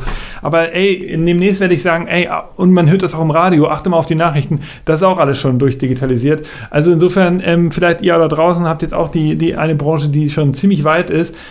Matthias, vielen Dank, dass du heute da warst. Ähm, Wahnsinn. Es ist ja auch echt cool, mal so wirklich beides zu haben: Strategie, operat äh, operatives Business, Blick in den Maschinenraum. Heute war wirklich alles dabei. Wir haben eine ganz schön lange Folge gemacht. Ich freue mich, dass du da warst. Wir machen das wieder ähm, irgendwann. Wir werden mal hören, was mit aus Barbara Schönebergers äh, was, was ihr dann geworden ist oder was ihr noch so plant. Wir können auf einen Zettel schreiben, was aus Clubhouse wird und das ziehen wir dann in drei Jahren und gucken mal, ob, ob wir recht hatten genau, genau. oder ob das sozusagen was gewesen wäre, wo man vielleicht mal ein paar Aktien, also ich meine, die sind ja nicht irgendwie draußen oder sowas, wo, wo wir alle danach sagen, hätte ich nicht gedacht und so. Muss man dann auch ehrlich sagen. Also das ist ja ein Teil der Geschichte, man weiß es halt einfach nicht. Ja, am Ende ist es, sind, das, sind das super, ist das ein super Unternehmerteam und auch, das sind ja auch Entscheidungen. Am Ende vielleicht kommt ja jetzt irgendein Typ und sagt, du, wir wollen euch kaufen und dann sagen die, auf jeden Fall, wir kaufen und dann vergeben sie die Chance, würden sie vielleicht ein paar Mal die Fresse halten und sagen, nee, wir wollen das einfach durchziehen. Dann kann es ja sein, dass es einfach irgendwas passiert, ähm, wie bei Evan Spiegel mit Snap. Die sind heute auch extrem erfolgreich. Der hat sich auch nicht kaufen lassen. Also manchmal gibt es einfach Stories, die, ähm, die, die werden wir beobachten für euch. Ähm, wenn ihr Lust habt, Matthias Pfaff ähm, zu folgen, kann man dich auf jeden Fall auf LinkedIn gut finden. Ne? Genau. Da kann man, da beantwortest du auch gerne Fragen. Und äh, wenn ähm, Genau, und es, in Hamburg macht ihr ein Büro auf, da sucht ihr wahrscheinlich demnächst auch Mitarbeiter. Vielleicht gibt es ja mal irgendwann äh, regiocast.de mal besuchen, die Webseite, da findet ihr sicherlich auch immer irgendwelche sinnvollen Jobs, falls ihr Lust habt. Das war's von uns, von Future Candy. Nächste Folge geht es wieder ums Thema Innovation und Zukunft. Wenn ihr Lust habt, mit mir Kontakt aufzunehmen, nick at futurecandy.com. Ich freue mich auf Feedback, Fragen und alles weitere. Bis dann. Tschüss, tschüss, tschüss.